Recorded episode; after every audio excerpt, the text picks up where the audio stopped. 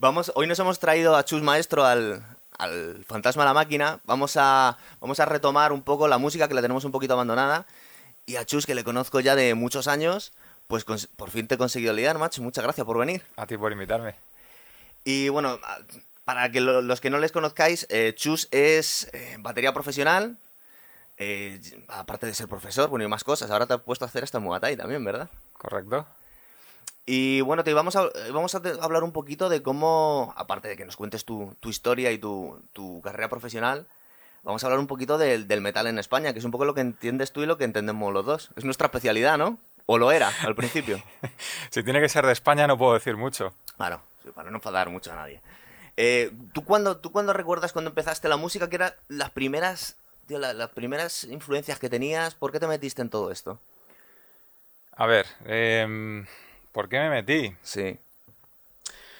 Pues imagino que cuando di el salto a escuchar metal, allá por el 90 y, a ver, 94, 93, 94 yo creo, mm, coincidió también que empecé a tocar la batería, imagino que por escuchar metal. Sí. Y, mm, ¿cuál era la pregunta? ¿Por qué empezaste en todo esto? por qué empecé. No sé, a mí siempre me ha gustado la batería. De hecho, el cómo empecé realmente fue con las cucharas de madera y la, la batería de cocina de mi madre tocando en, en- cuando era cuando tenía tres años. Me lo, con- me lo estaba contando ayer. O sea que como que llevo el ritmo ahí en el cuerpo, como Sí. dicen, y, y, pues desde pequeño me ha gustado. Entonces vi un cartel en el barrio de un profesor de batería ¿Ah, sí? eh, Emilio, no me acuerdo del apellido, lo siento si alguien lo conoce, supongo que lo conocerá. Antes de nada, para, para poner un poco en situación, nosotros dos venimos de la Alameda Osuna, que es uno de los barrios, si no, también como es nuestro barrio lo podemos decir, es el barrio más musical de, de Madrid, de donde por lo menos cual. las últimas generaciones de músicos han salido todos de ahí, o de los alrededores.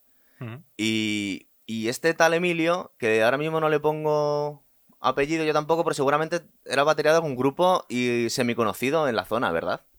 Eh, no lo sé. A mí me suena que sí. Lo he intentado rastrear por internet y no he encontrado nada. Pero él daba clases en el camping de la Alameda de Osuna.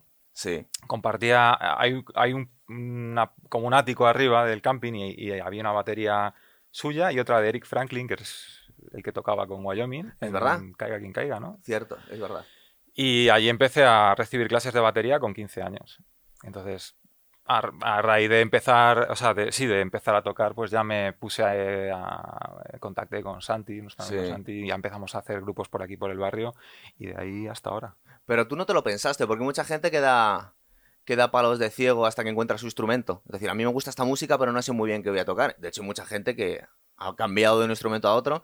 Tú fuiste directo a la batería, ¿verdad? Sí, es como que, sí, me llamaba. De hecho, antes de empezar a tocar la batería, me compraron mis padres unos bongos, porque era como lo más asequible. y porque vi tocar a alguien en, en el barrio y dije, ah, bueno, no sé, para, para quitarme el mono, pero realmente no era lo que me gustaba. claro. ¿Tú empezaste con la guitarra? Yo empecé con la guitarra, pero luego me he dado cuenta que... Porque somos un- la generación básicamente la misma. Lo que pasa es que, fíjate, en, en nosotros, en nuestro barrio, lo que más rompía cuando yo empecé eran Guns N' Roses. Hubo una locura. De hecho, bueno, estaban los Buenas noches Rose. Claro. eh, y no solo, sino que era la influencia del primer disco de, de Guns N' Roses. Es que lo, lo empapaba un poquito todo. Luego es verdad que ya empezó un poquito más, más metalero todo el rollo.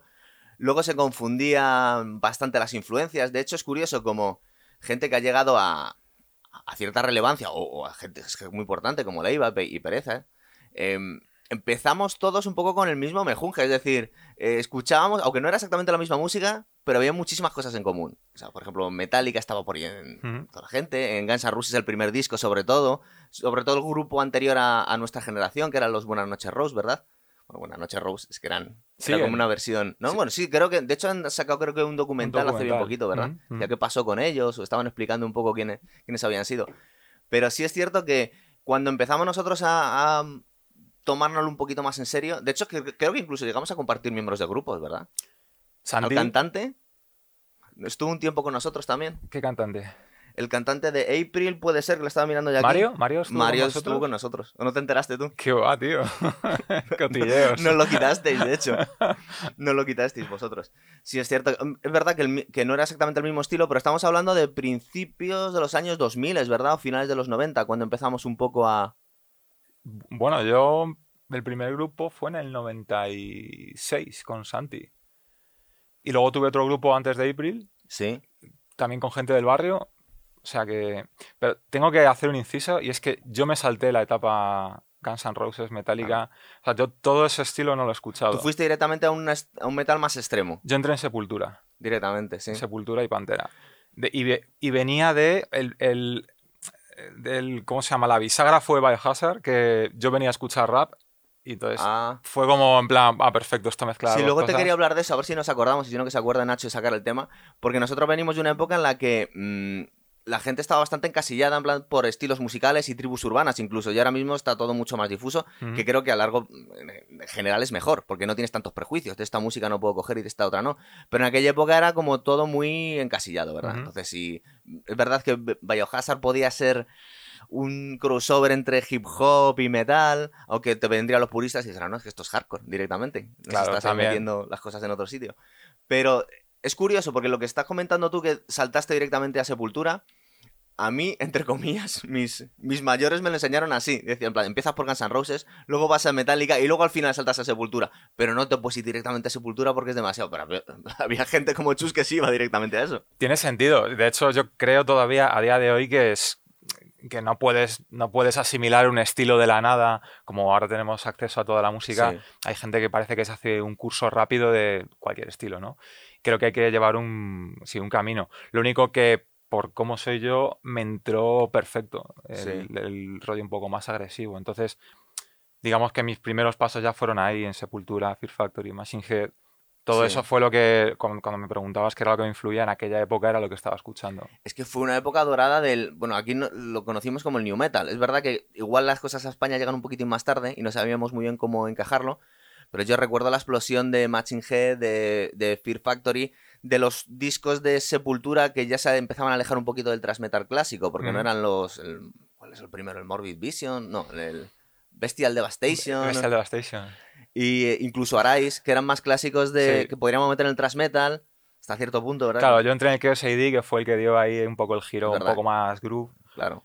Y luego posteriormente el Roots. Entonces te saltaste toda la época del thrash metal, de Metallica. de- Sí, a mí Metallica nunca me han gustado. Lo siento por tu No, no camiseta, pero les tengo... Siempre, han, siempre han tenido haters. Siempre No, tenido bueno, haters. es, es que te iba a decir que lo respeto, es que tampoco lo respeto. Entonces, eh, perdón, perdón, pero Hombre, de todas algo formas, muy personal. piensa, piensa que eh, es verdad que Metallica pasa por tantas, por tantas etapas que ahora mismo es casi como, como un parque de atracciones ya los conciertos que va la gente, porque muchos fans, al llevar tantísimos años, no son los clásicos.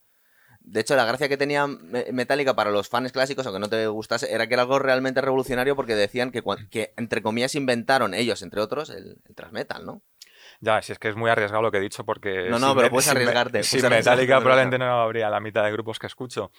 No sé, pero Sí, que, que, Co- que tú te, te saltaste ese paso directamente, ya no te interesaba eso. Sí, eh, intentando volver atrás tampoco le busco el contexto. Bien, es cierto que nunca me ha gustado, o sea, nunca me han gustado como los grupos padre del estilo, Claro. ni Iron Maiden, ni Black Sabbath, ni Metallica, o sea, estoy fuera de todo eso, los respeto, menos a Metallica.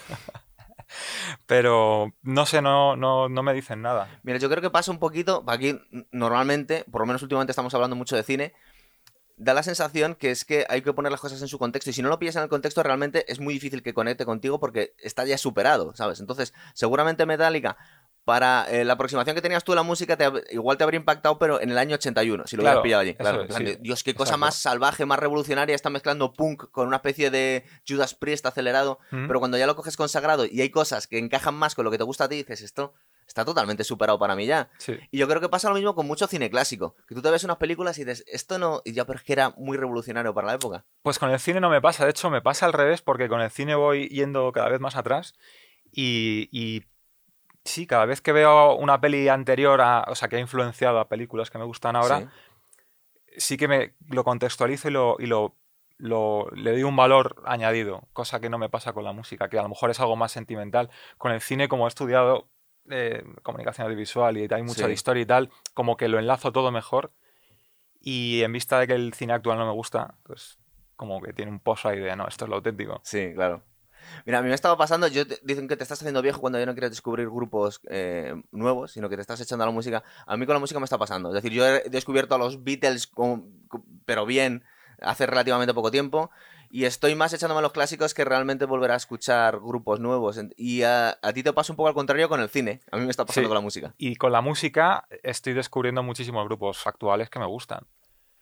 No ya dentro del metal, porque creo que es un estilo que está un poco podrido. Ah, bueno, hablando en general, hay Sí. subestilos que sí han evolucionado. Pero, pero es, es un, un- ¿cómo se diría? ¿Un bullidero? No, como- sí. un, bueno, hay un volcán de grupos ahora mismo, como todo el mundo se puede grabar en casa Claro, y hacer música con Eso- el Eso ordenador. ha cambiado mucho. Vamos a intentar hablar un poco de eso. Mira, cuando tú y yo empezamos, bueno, yo empecé un poquitín antes que tú, pero yo llevaba dando más, más, habíamos dado muchas vueltas, porque empezamos a hacer covers, eh, primero a- Guns N' Roses, luego Metallica, luego un sin Dios de, versiones que no tenían nada que ver uno con el otro. Y cuando empezamos a encontrar un poco el, el estilo que queríamos hacer, yo creo que era la misma época más o menos que, que la vuestra. Y en aquel momento estaba rompiendo mucho lo que se llama el rap metal, ¿verdad? Estamos hablando de principios de los 2000. Yo creo que los grupos más en boga debía ser ya Korn y Limp Bizkit o algo por el estilo. Ujú. ¿Puede ser? Vale, yo te lo bajo dos años. En el 98 petó bastante, el- sí, Korn y Limp Bizkit Claro, una cosa así. ¿Y tú recuerdas qué tipo de música estábamos intentando hacer en aquella época, tío? Eh, ¿Tú ya estabas con Remington Steel? Sí. Pues estabais dentro. Yo soy súper fan ¿eh? de Remington Steel. Y te- No, o sea, me no, sé las canciones. No, pues las... ¿Y tú las tienes? Sí, las tengo en un cassette. Pues por favor, mándamelas porque yo vale. las tengo. vale. Las estoy buscando, me molaría un montón tenerlas y no las y no, no hay, no hay forma de hacerse con ellas. También me, me han amenazado a veces eh, exmiembros de grupos de subir los primeros conciertos que dimos a, a YouTube. Y bueno, serás capaz. Joder, pues tengo yo. Joder, esto es increíble, macho. Me lo pasó Santi. El primer concierto que yo di en mi vida. Eh, yo cantaba con comillas enormes. em, con gente del barrio. Y, y está grabado. Fue en el con- concierto en el Instituto de la Alameda. Claro, pues a mí también están amenazándome con uno, pero el del tuyo debía ser el del año después o una El cosa mío así. fue en el 96. Pues entonces un año antes. Cuidado.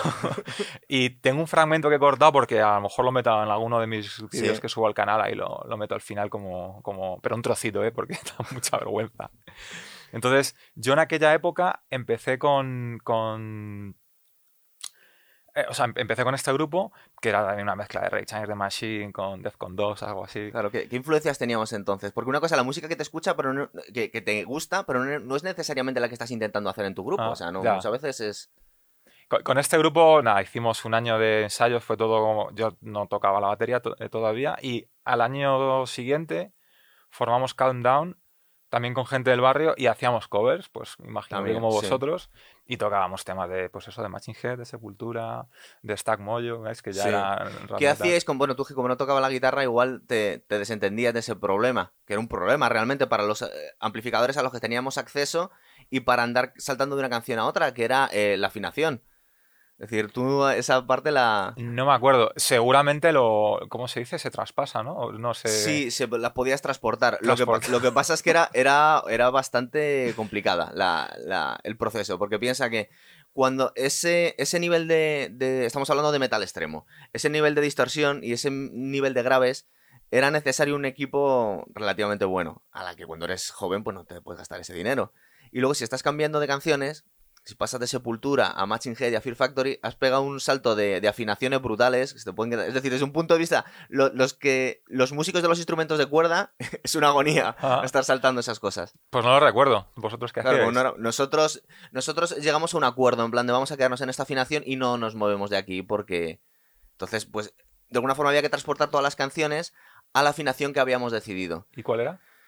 Eh, creo que nos quedamos en re, que era una cosa así bastante Pa- para la época era ya como. Uff. Bueno, nosotros, nosotros teníamos a Carlos protestando, porque Claro. era, era poca cosa siempre. Claro, él quería bajar así, ¿no? Quería bajar así, pero claro, es que en sí solo puedes hacer... Korn. Te, te limita, te limita bastante, es verdad. Entonces era la curiosidad de... Pero bueno, esa parte te la saltabas, claro, porque no era, no era problema tuya. Tú estabas cantando y luego tocando la batería ya, ¿verdad? Sí, ya te estoy hablando, en el 97 estaba tocando la batería.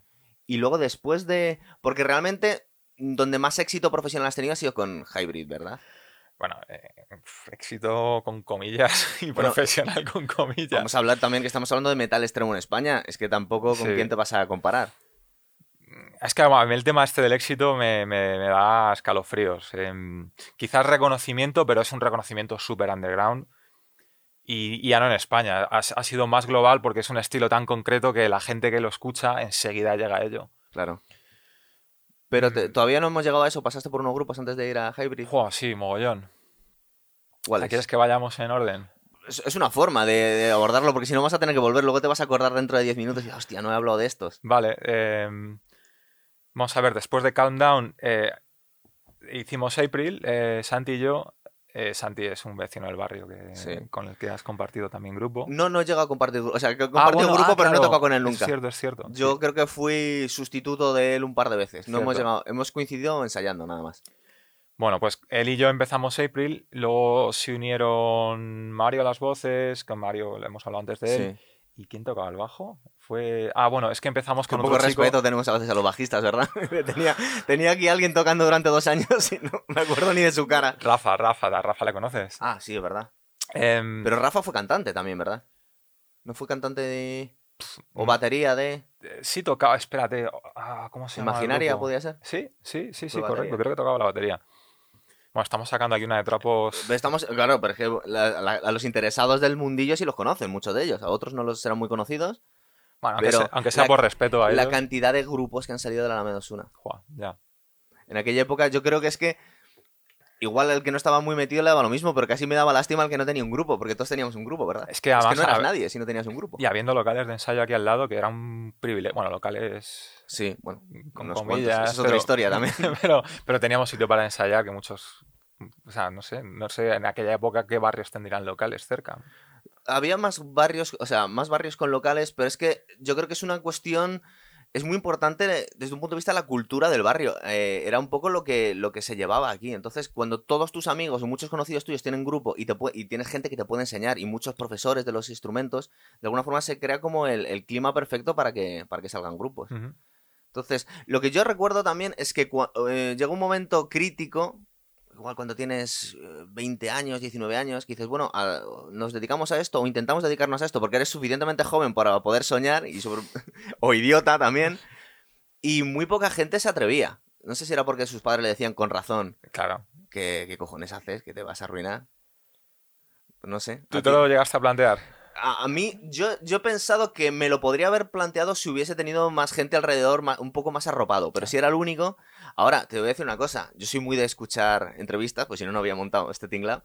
Eh, Bruce Dickinson todavía tiene que convencer a sus padres de que no se quiere buscar un trabajo como Dios manda. De hecho, hay un concierto muy gracioso de Iron Maiden en el que saca el móvil, llama a su madre y dice, mamá, estoy aquí dando un concierto y dice, ay, hijo, a ver si te buscas un trabajo de verdad. Pero tío, si es piloto y. Pues ella, la madre supongo que dirá mejor, mejor, sí. Y aparte creo que ha hecho esgrima y escribe libros y tal. Pero la profesión de cantante de Iron Maiden para sus padres todavía es poco seria. Joder, qué pena. No, Fíjate, Pero sí, sí, lo entiendo. claro, hasta cierto punto. Entonces, volviendo un poquito al, al barrio, ¿tú cuándo dejaste... Después de April, ¿qué es, lo que, ¿qué es lo que te tocó? Porque claro, estamos hablando de que es- en aquel momento no estabas haciendo metal extremo, metal extremo, ¿verdad? Estabas haciendo covers de lo que podríamos llamar new metal, una cosa así. Mm, No, ya, mira, quería hablar de April. Eh, en April ya empezamos a hacer, a experimentar, que a mí siempre me ha gustado mezclar y darle un poco otro toque a todo. Y mezclamos influencias que teníamos. Santi y yo veníamos mucho de. De hecho, gracias a Santi, yo empecé a escuchar death metal. Que eso fue también un gran paso, porque él y yo coincidíamos con, con lo que habíamos hablado de Sepultura y tal. Y me grabó una cinta con Cannibal Corpse y Deicide. Casi nada. Y, y ostras, me cambió todo. Entonces empecé a escuchar más death metal, más metal extremo y lo intenté mezclar con las influencias que teníamos. Luego Mario venía a escuchar Nine Inch Nails, música más eh, electrónica. sí. Y Rafa, pues igual, venía también, él escuchaba mucho hip hop, eh, hip hop, mucho rap y, y bueno, era como un batiburrillo y al final, no sé, sonaba mogollón de grupos, pero tampoco era al- algo clasificable. Era, era metal, no sé, alternativo. Sí. Eh, me he ido un poco. ¿Qué No, qué pero era, era, era algo bastante valiente. Que, que- que- ¿Qué música estabais haciendo entonces? Porque yo estoy. Si pones un poquito las cosas en perspectiva, y no es que quiera empezar a trolear desde el minuto uno, pero a veces que tienes que hacerlo. Aquí en España, en general, me da la sensación que hemos ido siempre muy al arrastre de lo que venía de fuera. Es decir, eh, muy poca gente intentó hacer. Mira, a mí me gustan bastante, pero como producto súper original, los Ramstein. Ramstein es un producto alemán y es un producto original. Aquí mucha gente, no sé si por falta de confianza o por paletismo, no tenía suficiente mm, huevazos para montar un producto realmente original suyo, sino que estaba muchas veces... Hay gente que todavía hoy en día está intentando imitar a Iron Maiden, 30 o 40 años después, ¿verdad? Es decir, que eso que estabais intentando vosotros mm, que luego sale bien, sale mal, pero por lo menos lo intentas. No estás haciendo un, un refrito de cosas que te vienen de otros países, ¿verdad? Pero eso ya va con la personalidad. Yo nunca he intentado emular a mis ídolos. Eh, tampoco soy muy idólatra. Eh, bueno, nos escuchábamos música diferente, echábamos los condimentos ahí y hacíamos. De hecho, ya no hacíamos covers. En, en April empezamos a componer de cero y era algo que me gustaba. Nos encerrábamos ahí en, el, en los locales de Paco Santillo y empezamos a sacar ideas, las mezclábamos. Y bueno, salía ahí una, una cosa amorfa, pero que a lo largo de cuánto tocamos, creo que dos o tres años, eh, bueno, pues tenía un sentido. De hecho, he colgado hace un año un vídeo. Luego te podemos hacer, hacemos un clic y Ah, metemos una un enlace tarjeta. ahí. Va a estar ahora. eh, de, de un bueno de un ensayo de April que grabamos y, y hice una edición y es, no sé, es curioso sobre todo ver, vernos tocar en el año eso está grabado en el año 2000 o 2001 o en el 99 no sé por ahí Sí, por ahí debía ser. Porque compartíamos, estábamos en los mismos locales, puede ser, hubo una época en la que estábamos en los exacto mismos en locales. los locales de Paco pero esto ya está grabado en los eh, locales Chango que no sé si siguen que ya estaban en, están fuera están en, bueno, están Sí. en prosperidad Sí, por la zona, vamos. No te ibas muy lejos. Em, o sea, a mí estaba yo intentando recordar dónde, dónde estábamos porque queremos abarcar muchas cosas. espera vosotros estabais ensayando en los de Meterio En ¿no? Meterio, eso Claro. es, eso es, ahí estábamos. Em, ¿Cómo? Porque tú al ser batería, es curioso, la composición, sabes que muchos grupos a los baterías se les deja fuera y se les pone como, como en un paso después. Es decir, te vengo con el, con el esqueleto de la canción hecha y ahora.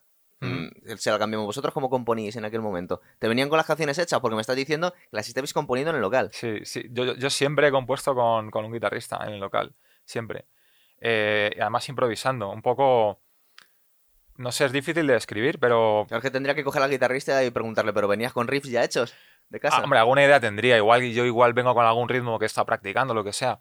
Pero es juntarse y empezar, pues eh, empiezas a tontear haciendo notas y, oye, cambia esto aquí y tal. Ah, Sí. vale, pa. Y es como, eso, como una conversación musical y al final vas dándole forma entre, entre lo que puedo aportar yo y lo que puedo aportar el guitarrista y ahí se forma la base.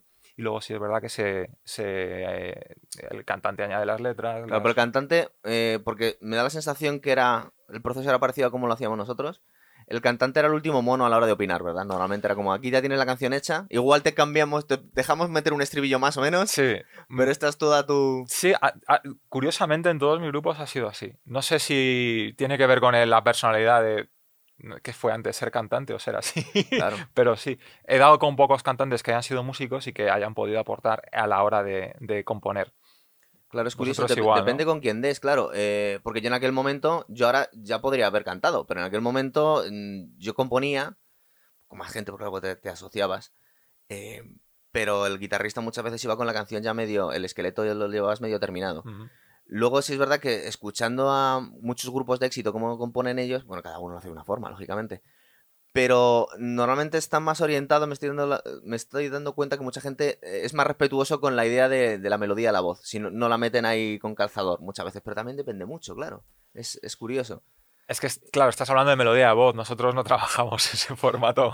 claro, es que por eso también eh, realmente vosotros, vuestros temas, el esqueleto era más eh, musical y la voz era un poco que, como que una capa que, se ponía encima, ¿verdad? casi como otro instrumento. Claro. Más que como, o sea, desde un punto de vista popular, como el que cuenta una historia y Sí. melodía, no, eso es- no, no hemos tocado. Y en aquel momento estabais cantando con Mario, ¿verdad? Sí, Mario era un tío que cantaba bastante, es decir, tenía bastante. A mí me gustaba que, que tenía capacidad para cantar melódico encima de estas cosas. lo- porque, y en aquel momento recuerdo que ah, el- la influencia revolucionaria era Fear Factory, que mezclaba la forma de cantar extrema al metal con melodías realmente cantando y orquestadas y con.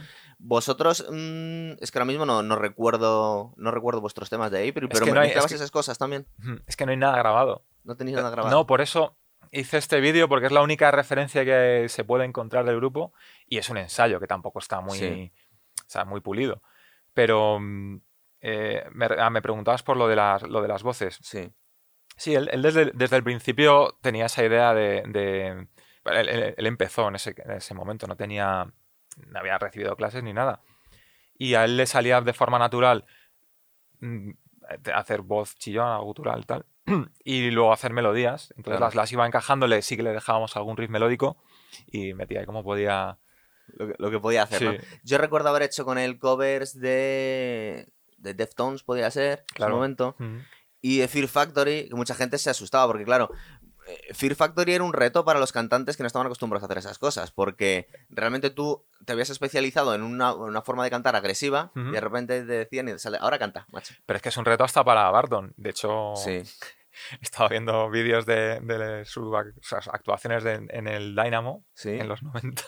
Eran horrorosas. ¿o qué? Menudos gallos, pero bueno, a día de hoy también lo sigue haciendo. Claro. Ahora, bueno, yo es que sigo, sigo a Dino Cazares y ahora está como una época un poco contando todos los trapos sucios y todas las historietas que han tenido en Fear Factory y algunas muy, muy interesantes. Es decir, eh, por ejemplo, nos venía a contar que es una cosa que sospechábamos mucho, que Fear... También es, es Dino Cazares hablando, pero que Fear Factory era él en cuanto a la composición. Básicamente, que de hecho, por ejemplo, en el disco mítico del de Manufacture, eh, el bajo lo graba él también. Yo creo que el pack es Dino Raymond. Sí. Eh, de Hombre, hecho- era, era el clásico, ¿verdad? Que más nos gustaba a todos. Eh, Claro, o sea, de hecho, para mí no es uno sin el otro. O sea, los grupos que se ha hecho Raymond Herrera por su cuenta, no sin Dino, no me gustan, y los de Dino sin Raymond tampoco. Entonces yo creo que ellos dos Porque crearon el estilo. Fíjate, yo a Fear Factory lo he visto muchas veces. De hecho, creo que es curioso porque debe ser el grupo que más veces he visto en directo. Lo he visto cinco veces, una cosa así. Y, y lo que pasa es que yo creo que lo vi todos con, con, Raymond Herrera. Pero lleva bastantes años fuera. Es decir, ahora mismo llevo una época con músicos mercenarios, ¿no? Que va cambiando los prácticamente todos los discos. ¿Tú les has seguido un poco más? Sí, em, es que, ¿quién queda? Eh, queda... Bueno, esto, Dino y Barton sí, siempre han estado. Sí, ellos eh, siempre han Y estado. han, han ido cambiando el baterista y el bajista, pero lleva ya creo que dos, dos discos con una formación estable. Creo recordar que sacaron un disco sin Dino Cazares, porque tenían los derechos ellos, de... Sí, el, el Archetype. que aparte no estaba, bueno, por un poco más de lo mismo, pero que no, Sí. no, no estaba demasiado mal. Ahí tocaba la guitarra el, el bajista. El bajista, eso es. Y, y como ya la base estaba fundada, pues, o sea, fundamentada, es repetir un poco lo que hacía antes y da el pego. Eso te iba a decir, que muchos grupos una vez que han conseguido, es decir, que me da la sensación que muchas veces cambian al, al batería y da la sensación que, oh, por supuesto que cuando le pones atención, sí se nota quién es quién, pero que muchas veces no cambia mucho el sonido, pero lo que pasa es que el, el batería original ha ayudado a, a conseguir el sonido, ¿verdad? Entonces luego, claro, luego me pones un músico de estudio y más o menos da el pego, Porque Pero está no- replicando. porque está replicando, ¿verdad? Estoy pensando, por ejemplo, eh, Dimmu Borgir. Ujú. Timo Borgir, la época en la que pasó Nicolas Vance fue, Mm. para mí era la época dorada. Luego verdad que no notas que prácticamente, si no le pones mucha atención, que se ha ido, pero Mm. porque están imitándole, ¿verdad? Claro. Y en Fear Factory supongo que pasó lo mismo. Es decir, no te puedes imaginar Fear Factory sin, sin Raymond Herrera, aunque luego me pongas un músico estudio y, y suene igual. Sí, de hecho, el, el- creo que fue el Industrialist, fue el último, penúltimo disco que han sacado. ¿Sí? La batería está programada. Ah, y- directamente. claro, y suena, o sea, suena más Fear Factory que nunca. Pero pero, hemos llegado. pero suena Raymond Herrera, eso lo podía tocar él perfectamente. Entonces, bueno, es lo que dices tú. Sí, verdad, que muchas veces es, eh, lo que te está ayudando el batería, es verdad que en estos tiempos que a, veces tenéis la, la competencia de las máquinas casi, cada vez más. Uf, A mí no me suena igual, ¿eh? No me saques ese tema que me pongo ahí, se me pone la vena. Me imagino. Es como si coges un piloto de cazas y te pones que ahora mismo estáis en desaparición, todos van a ser drones en unos años. Tío, yo quería ser piloto de pequeño. De También. cazas, además. Sí. Sí, sí, esa fue mi primera... Creo que eres muy grande para. No, y no veo un pimiento. No, ah, eso, es un problema. No, pero creo que eh, igual en los cazas modernos ya no. Pero hubo una época, es que mm, nuestro barrio estaba muy cerca de, de Torrejón y ahí era la, la base americana donde estaban todos los pilotos. ¿Tú llegaste a ir? Yo llegaba a ir, porque estaba un centro comercial delante, lo veías las. Pero yo, yo, yo ya estaba en la base, tío. Me enseñaron un F-16 y me hice caca. Y lo que te venía a decir, ¿tú crees que entras en un F-16 tú? O sea, es muy pequeño, es un Ferrari, ¿eh? Por eso, claro. Pero un F-18 sí que es... Claro. Es verdad. No, España ahora tiene F-18. Bueno, volviendo a. Este, después de April, ¿recuerdas Bien. Eh, sí, dónde después, te fuiste? después de April, de hecho, paralel- paralelamente a April, eh, yo estaba escuchando mucho hardcore, año Sí, 99. me suena, me suena. Sí. hardcore de lo que eran el- ese año los grupos de Victory Records, Earth Crisis, Strife, eh, Snapcase. Era como un hardcore, le llamaban nueva escuela. O sea, no era el hardcore de Psychofitol o, o, o Agnostic Front. Como un poco más metalizado, más, Sí. más fresco. Y, y empecé un grupo, eh, nada, poniendo anuncios y tal, con gente nueva, que en aquel entonces no tenía nombre y estábamos yo ya estaba ensayando con April y este grupo, que posteriormente sería Another Kind of Death. Y empezábamos haciendo covers con Another Kind of Death de, pues, de los grupos que he citado. Y la cosa como que fue derivando algo mucho más ruidoso. Eh, en aquella época nosotros ya estábamos escuchando, digo nosotros como en plan, en plan Sí. sectario, porque claro, no había internet ni nada y, comprábamos música por catálogo de fuera, por distribuidoras. Han como un rollo ya muy metido y entonces estamos escuchando Converge antes de que llegase esto aquí a España en el año 2006 o así. Nosotros en el, en el año 2000 estábamos flipando con eso, con Today's the Day, con Dillinger Escape Plan y todo eso es música muy extrema que a mí me gustaba, pero no hacia el death metal, no yendo tan a lo, bestia, sino como tirando al hardcore, una cosa. Tú que estás, eh, has estado más metido en el hardcore que yo entonces, eh, explícame esto. Eh, yo en su momento he escuchado que Bad Religion, Offspring, Green Day eran hardcore. Llevaban esa etiqueta. Es música, es decir, son como dos planetas completamente distintos. Luego Ya. hablamos de Biohazard y, y Ya. también es hardcore. Y Dillinger también es hardcore. Es que es una. Como todas las etiquetas, tiene un doble filo. Sí. Eh, hardcore es una etiqueta muy general. Es como dividir la música entre pop y indie. Claro. Indie puede ser un grupo de death metal que es independiente, no sé. Y si hablas de metal, entra todo, Buah, absolutamente. claro, claro. prácticamente. No, el hardcore, lo que dices tú, eh, por ejemplo, Bad Religion le llamaban hardcore melódico. Sí. pero eso en Estados Unidos se ha llamado punk rock. Y el punk rock también es una etiqueta vastísima.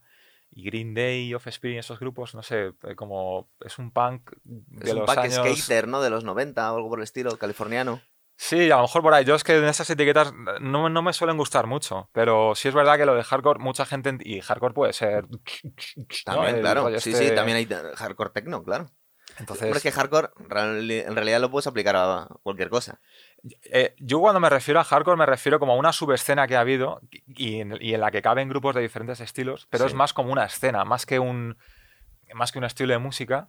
Era un circuito de, de conciertos, eh, de bandas, de distribuidoras, de fanzines, todo como muy alternativo. Vale. sí. Alterna- alternativo, no sé cómo llamarlo. No, no, sí, sí, sí. sí. Yo, Independ- yo- por lo menos ya me sitúo. ¿Y en aquel momento estabais grabando ya? ¿Estabais dando conciertos?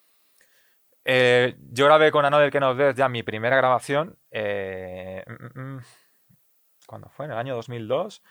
¿2002 o 2003? Antes habíamos grabado algunas demos y tal. De hecho, bueno, la primera grabación que hice fue en, cuando compartíamos local de ensayo en- con Paco. Grabé algo para.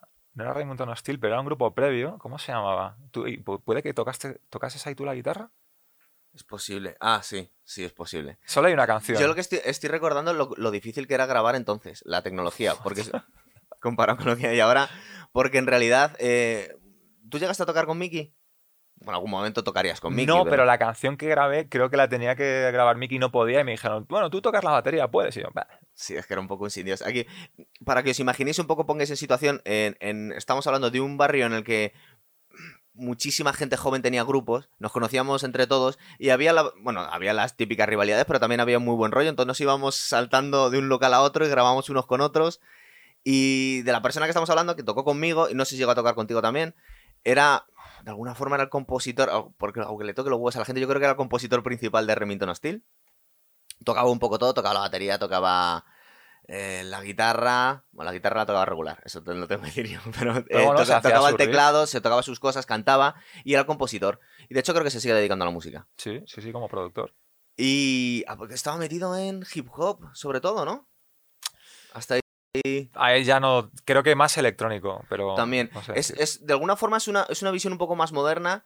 Es de las primeras personas que, que realmente empezaba a saltar de estilos, que no estaba tan encajonado, porque en la época en la que estamos hablando, Chus y yo, todavía la gente tendía a ser muy radical y no era una cuestión de la edad, porque en aquella época parecía que era de la edad, pero hoy en día la gente joven no tiene esos prejuicios, ¿verdad? En plan de, yo toco metal, no escucho otra cosa que metal, yo hago hip hop, yo hago techno, y sí es verdad que se empezaba a ver algunas personas que cogían lo mejor de cada, de cada mundo, que es lo suyo. De hecho, eh, una de las personas más, más importantes ahora en el panorama musical, este Po- Post Malone, por ejemplo, que le estaba viendo hace poquito, el tío subió a Instagram hace dos días un vídeo con una guitarra, el tío toca. Sí, haciendo covers de Claro, Nirvana. el tío toca. Y es un, y es un venda que básicamente está haciendo Vamos a ponerle una etiqueta, hip hop o música electrónica, un Ujú. poco. Y es un tío que toca la guitarra y de forma bastante competente. ¿eh? Entonces, se ve más el- el- el- la falta de prejuicios a la hora de esta música buena, esta música es mala. ¿verdad? Pero en aquella época donde cuando empezamos tú y yo, eh, la verdad es que éramos todos muy radicales y, y no solo nosotros, sino todo, toda la gente, ¿verdad? Era complicado salirse del, del rollito. Y más en el, en el mundo en el que te estabas metiendo tú, que el metal extremo era una cosa bastante radical, no queréis a... Sí, pero el, metal extremo enfocado como death metal siempre ha sido cerrado, todavía es cerrado. Entonces yo nunca me llegué a encasillar con esa gente porque no... Siempre he tenido más inquietudes musicales. Yo estaba escuchando, pues en el año 2000, eh, yo qué sé, Suffocation, pero me gustaban Korn. Y era ahí una mezcla que a los fans de uno no les gustaba al otro. Pero en el círculo de amigos Sí que siempre hemos sido todos muy abiertos, entonces... Además, eh, luego en aquella época, creo que fueron unos poquitos años después, surgió un grupo muy importante en el metal extremo que era, Mesuga. Bueno, claro, cuando has nombrado a Miki, un inciso... O sea, Miki fue la persona que me, que, me enseñó a Mesuga. Mesuga a mí me cambiaron la vida, es de mis grupos favoritos. Me acuerdo estar en su casa y me decía, mira, tío, escucha esto. Vale, le al play, sonó Em, eh, Future Breed Machine y me explotó la cabeza y desde entonces entiendo la música de otra manera. Y gracias a él, eh, Miki metió el germen de Mesuga en, la Alameda de Osuna y todos somos super fans porque nos lo íbamos pasando. Era algo así como...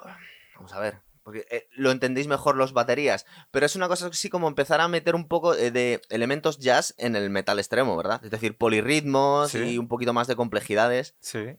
Como no era lo mío, me tengo que hacer perdonar la vida. Era una cosa así, ¿verdad? No, sí, o, sea, de jazz es a nivel estructural, o sea, a nivel de compases. Eh, eh, armónicamente no tanto, porque al final son acordes de metal, pero, pero de estructura, de, de, de tiempos, dices tú, sí. Sí, de hecho. Pero no tiene por qué ser jazz, puede ser fusión o puede ser eh, progresivo también. De hecho, era, era mm, de las primeras veces en las que los músicos tradicionales, los que estamos acostumbrados al 4x4, nos teníamos que poner a, contar directamente. Porque eh, de repente se nos abrió otro universo. ¿Por qué decimos que tenía algo que ver con el jazz? Porque era la música más general que podíamos identificar con polirritmos, ¿verdad? En plan, esto es otra historia completamente distinta. ¿Y vosotros estabais haciendo ya eso? Porque de alguna forma empezasteis a meterlo, ¿verdad? Sí. Em, esto, a ver, ¿cuándo, cuándo, cuándo, cuándo escuché a Mesúa? De hecho, bueno, desde aquí, Miki, gracias por, el descubrimiento. Imagino que habría llegado ya en un momento, pero, pero, pero es importante el contexto, como decías antes. Esto yo lo habría escuchado el Destroyer is Improve es del 95 y yo lo habría escuchado como en el 96 o 97. Entonces, a ver, no tenía la calidad técnica como para tocar así, pero sí que me influenció y yo ya empecé a pensar de esta manera y las composiciones de April ya tenían mogollón de, cambios y de... Es que recuerdo que cuando Chus estaba empezando teníamos, porque yo tenía los dos baterías un poco que más te han, te han marcado cuando estabas empezando, que tenía, yo tocaba con Mickey, pero también tocaba con Rafa. Y cuando empezó a tocar Rafa, eh, en realidad Rafa eh, es verdad que no era tan revolucionario, pero el, una persona que tenía un método de doble bombo que le envidiaban grupos asentados en España. De hecho, no los, intentaron quitar, no voy a dar nombres, eso sí que no lo puedo decir. Pero hubo grupos importantes en España que nos querían quitar eh, al batería porque, porque había poca gente que tocara a esos niveles en el momento, ¿verdad? Sí, sí, me acuerdo de ver a tocar a Rafa en el local y era batería de thrash metal. ¿Verdad? 101 de doble bombo, cajas rápidas, tío, redoble. Es curioso que no he conseguido que toque nunca un concierto y en cuanto a thrash metal, es que había, era, pero realmente era muy bueno, pero a nivel, es que no había muchos más. Claro, es que lo que te iba a decir, es que no había gente tocando ese estilo. en, aquel momento, ¿verdad? Claro. Mm. Con esa facilidad que le debías el, el, doble bombo, que era algo muy importante para este estilo de música, claro. Luego es curioso como tú que ya sí, por luego te voy a preguntar, porque tú eh, además eres profesor. Entonces, muchas de estas técnicas que cuando estás empezando parecen marcianas, luego en realidad cuando la pules un poco la técnica no es tan difícil de hacer, ¿verdad? Es súper fácil. Si no, tenemos ahí a Nacho te puede... Nos puede dar una masterclass aquí casi. Bueno, hay que explicar que detrás del control de realización hay un alumno mío. Y, promete muchísimo. Predilecto. Promete muchísimo. Yo creo que está el futuro en música española, si sigue por ahí. Además del balonmano también. y de otras tantas cosas. Un este chaval es un portento. Y tiene un doble bombo que, joder, tiene 14 años y yo no quiero saber cómo va a tocar dentro de En aquel momento estaba, estaba acordándome de dos, de dos recursos de baterías, porque yo algo, algo de nociones tengo que se metían en el metal extremo y desde fuera parecían de una suma complejidad, que eran los blast y el doble bombo. Entonces es una cosa que supongo que cuando no sabes muy bien hacerlo o, tu técnica no está muy depurada, te cuesta Dios y ayuda porque te parece una heroicidad casi esa velocidad, pero cuando sabes no es para tanto, ¿verdad? no es para tanto para ti. Tanto aún, sí, es que son, son, dos, son dos tipos de ritmo que se basan en la repetición. Entonces, si tú lo coordinas despacio, lo único que tiene de heroico es subir la velocidad. Y subir la velocidad es algo, es, es, es, atlético, o sea, es repetir, no hay nada ni de coordinación, porque lo haces en un momentito, son ritmos fáciles, ni de cambiar nada, o sea, el blast beat es como, pack, de 0 a 100 y ala. Eh, no sé, no, no, o sea, si te metes a tocar la batería y nadie te explica nada, pues a lo mejor se te, pues, se te echa encima. Yo, de hecho, los blast beat, antes de saber tocarlos, ya los hacía mal. y el doble bombo igual. Pero luego, si te pones a estudiar bien cómo va eso, es muy sencillo. Y ya te digo que la velocidad la subes como igual con una contrapúa o lo que sea. Con la guitarra pasa lo mismo. Es decir, si, si no te enseña la técnica adecuadamente y la aprendes mal, tienes que subir una montaña. Es decir, es bastante. No hay nada peor que aprender una cosa mal es mejor. Cuando tienes vicios cogidos es bastante complicado. Pero sí es cierto que, aunque a mí ya no me cogió tanto en la época de los Guitar Heroes, de hacer auténticos derroches de, durante minutos y minutos de, virtuosismo con la guitarra, pero ciertas cosas aprendes a hacerlas. Lo que os comenta Chus es cuestión de repetición. De hecho, es una cosa que he visto yo en muchísimas entrevistas de los músicos, de los mejores músicos del planeta, cuando les, sacan la palabra talento, muchas veces se revuelven en la, en la silla. Porque la mayoría de la gente entiende talento como facilidad para hacer algo. No. Claro, entonces cuando le preguntan a Jimi Hendrix, cuando le preguntan a, a Ingrid Malmsteen, Ingrid Malmsteen dice, dice, para tocar esto, así la técnica, dice, esto se lo enseñas a un chimpancé. Es decir, es cuestión de tirarte horas y horas y horas. Si es verdad que cuando entiendes lo difícil que es, dices, este tío es un auténtico loco, no tiene vida social, de la cantidad de horas que se ha tirado así. Claro, hay pero no hay, pero no hay realmente, no hay nada especial en ser muy bueno técnicamente, ¿verdad? Simplemente ser muy constante, muy tenaz es que depende de cómo lo enfoques. A mí el tema este de la técnica, de alguien que toque muy bien, muy rápido, algo así, a mí no me impresiona. Pero porque no busco eso en un, músico, yo busco expresividad. Eh, pues, igual en el cine o en otros, en otros artes. Eh, pero sé de, buena tinta que a la gente sí que le impresiona. Un tío que toque muy rápido, aunque toque mal, mm, es como wow. ¿no? O que no, no transmita nada. Sí, que no transmita nada, ¿no? Que, no sé. Claro, pero es una cosa que se ve bastante en, gente que es muy virtuosa, que en realidad vienen a quitarle, la mayoría le vienen a quitar importancia al virtuosismo en sí. Dice, es que esto es cuestión de, practicar. Es cuestión de horas y horas y al final la, memoria muscular que coges de mano, cerebro, es una cuestión de repetición y no hay atajos. Es lo que te viene haciendo. Entonces, cuando ves un tío que lo hace muy, muy, muy, muy bien algo, en realidad no es que sea un marciano. Igual es que simplemente está un poco loco, porque se ha tirado más horas que, que tú haciendo eso mismo. ¿verdad? Sí, ¿Te, ¿Te, suena un batería que se llama El Estepario Siberiano? Es que está saliendo ahora en YouTube todo el rato, sube un vídeo al día. Sube un vídeo al día y lleva así con ese ritmo, pero una cover. Y el tío toca muy bien, muy rápido y tal. Y comentaba en una entrevista que mucha gente le envidia y dice, oye, tío, ¿cómo lo haces? ¿Cómo puedes tocar tan bien? Y él decía, en plan, resumiendo, no, no estoy parafraseando, en plan, tío, yo estoy loco. Yo me o sea, le dedico ocho horas a esto, no tengo vida social y es un rollo de compromiso con el instrumento y con pues porque quiero hacerlo, aunque la mayoría de la gente no está dispuesta a hacer ese Eso se lo he escuchado yo, ¿sabes a quién? A Paco Lucía en entrevistas. Decía, dice, ya, pero es que yo no he ido al colegio, yo no he hecho otra cosa. A mí mi padre, yo me ponía a tocar la guitarra y cuando no era perfecto, me de una patada me volvía a meter en la habitación. Entonces, cuando tú toques las mismas horas que he tocado yo, cuando tenga las mismas horas de vuelo, entonces me vienes a decirme que yo tengo talento y tú no. Pero hasta que no llegues a ese nivel, no puedes saberlo. Y muchas veces a la gente se le olvida lo difícil que es llegar a esos puntos, pero simplemente porque son repeticiones que la gente, entre comillas, normal no está dispuesta a hacerlas, ¿verdad? Eh, yo además utilizo mucho el término horas de vuelo. Sí, sí, es como que tienes que tener ahí, pues eso, horas de vuelo, de, práctica, para llegar a desarrollar, eh, no sé, un ejercicio, un ritmo, o lo que sea, un lick de guitarra, que mucha gente no lo va a hacer. Claro. Pero bueno, ¿hasta qué punto eso es necesario? Y hay gente que a lo mejor no toca tan bien, pero tiene ideas buenísimas. mira, por ejemplo, eh, eso se lo escuché también a Jimi Hendrix. Decían, usted es el mejor guitarrista del mundo. Y seguramente, por lo menos en su estilo, lo era. Pero el tío se revolvía en la silla y dice, vamos a ver, yo soy el mejor guitarrista de esta silla. No, no me quiero comparar con nadie, pero ¿por qué? Porque luego lo desarrollaba un poco más y dice, es que decía, vamos a ver, es que yo tocar la guitarra es lo que hago. Y lo que hago, digo, quiero que me entendáis lo que os estoy diciendo. No hago nada más. Sí, de vez en cuando voy al baño, como, me acuesto con una chica y me tomo unas copas. Pero el resto de mi vida es tocar la guitarra. Entonces, hasta el punto que lo entiendas, porque cualquiera que hemos tocado un instrumento, cuando tú, por ejemplo, estás tocando cuatro horas la guitarra, es una puta paliza. Es una paliza horrorosa. Con la batería es igual. O sea, cuatro horas de práctica es una barbaridad. Esta gente muchas veces estaba ocho y diez. Entonces, eh, cuando la gente le envidia y dice, es que este tío es un marciano, es un talento, igual más, casi es un problema que tiene aquí, ¿verdad? Sí, yo cada vez lo veo más claro, ¿eh? y, de hecho he tenido la, eh, sí que he tenido la duda, cuando me preguntaste, antes si, si eh, me llegué a plantear dedicarme a esto, sí que hubo un momento que dije, no dedicarme a ello, pero dedicarle más tiempo. O sea, irme a estudiar a Estados Unidos, a una escuela de batería, al Drames Collective y tal. Y lo dije, espérate, espérate, me gusta, pero no para tanto. O sea, no creo, no, no quiero llegar a ese nivel porque me va a quitar otras cosas que tengo y tengo más hobbies, entonces no quiero ser un loco, es que no, no, va conmigo. Es que la música es algo complicado, además que em, creo que se dicen más profesiones artísticas, pero se suele decir que no hay clases medias. Es decir, que o eres un aficionado o lo petas. Pero es muy complicado quedarte un nivel de éxito eh, medio, porque el medio no existe.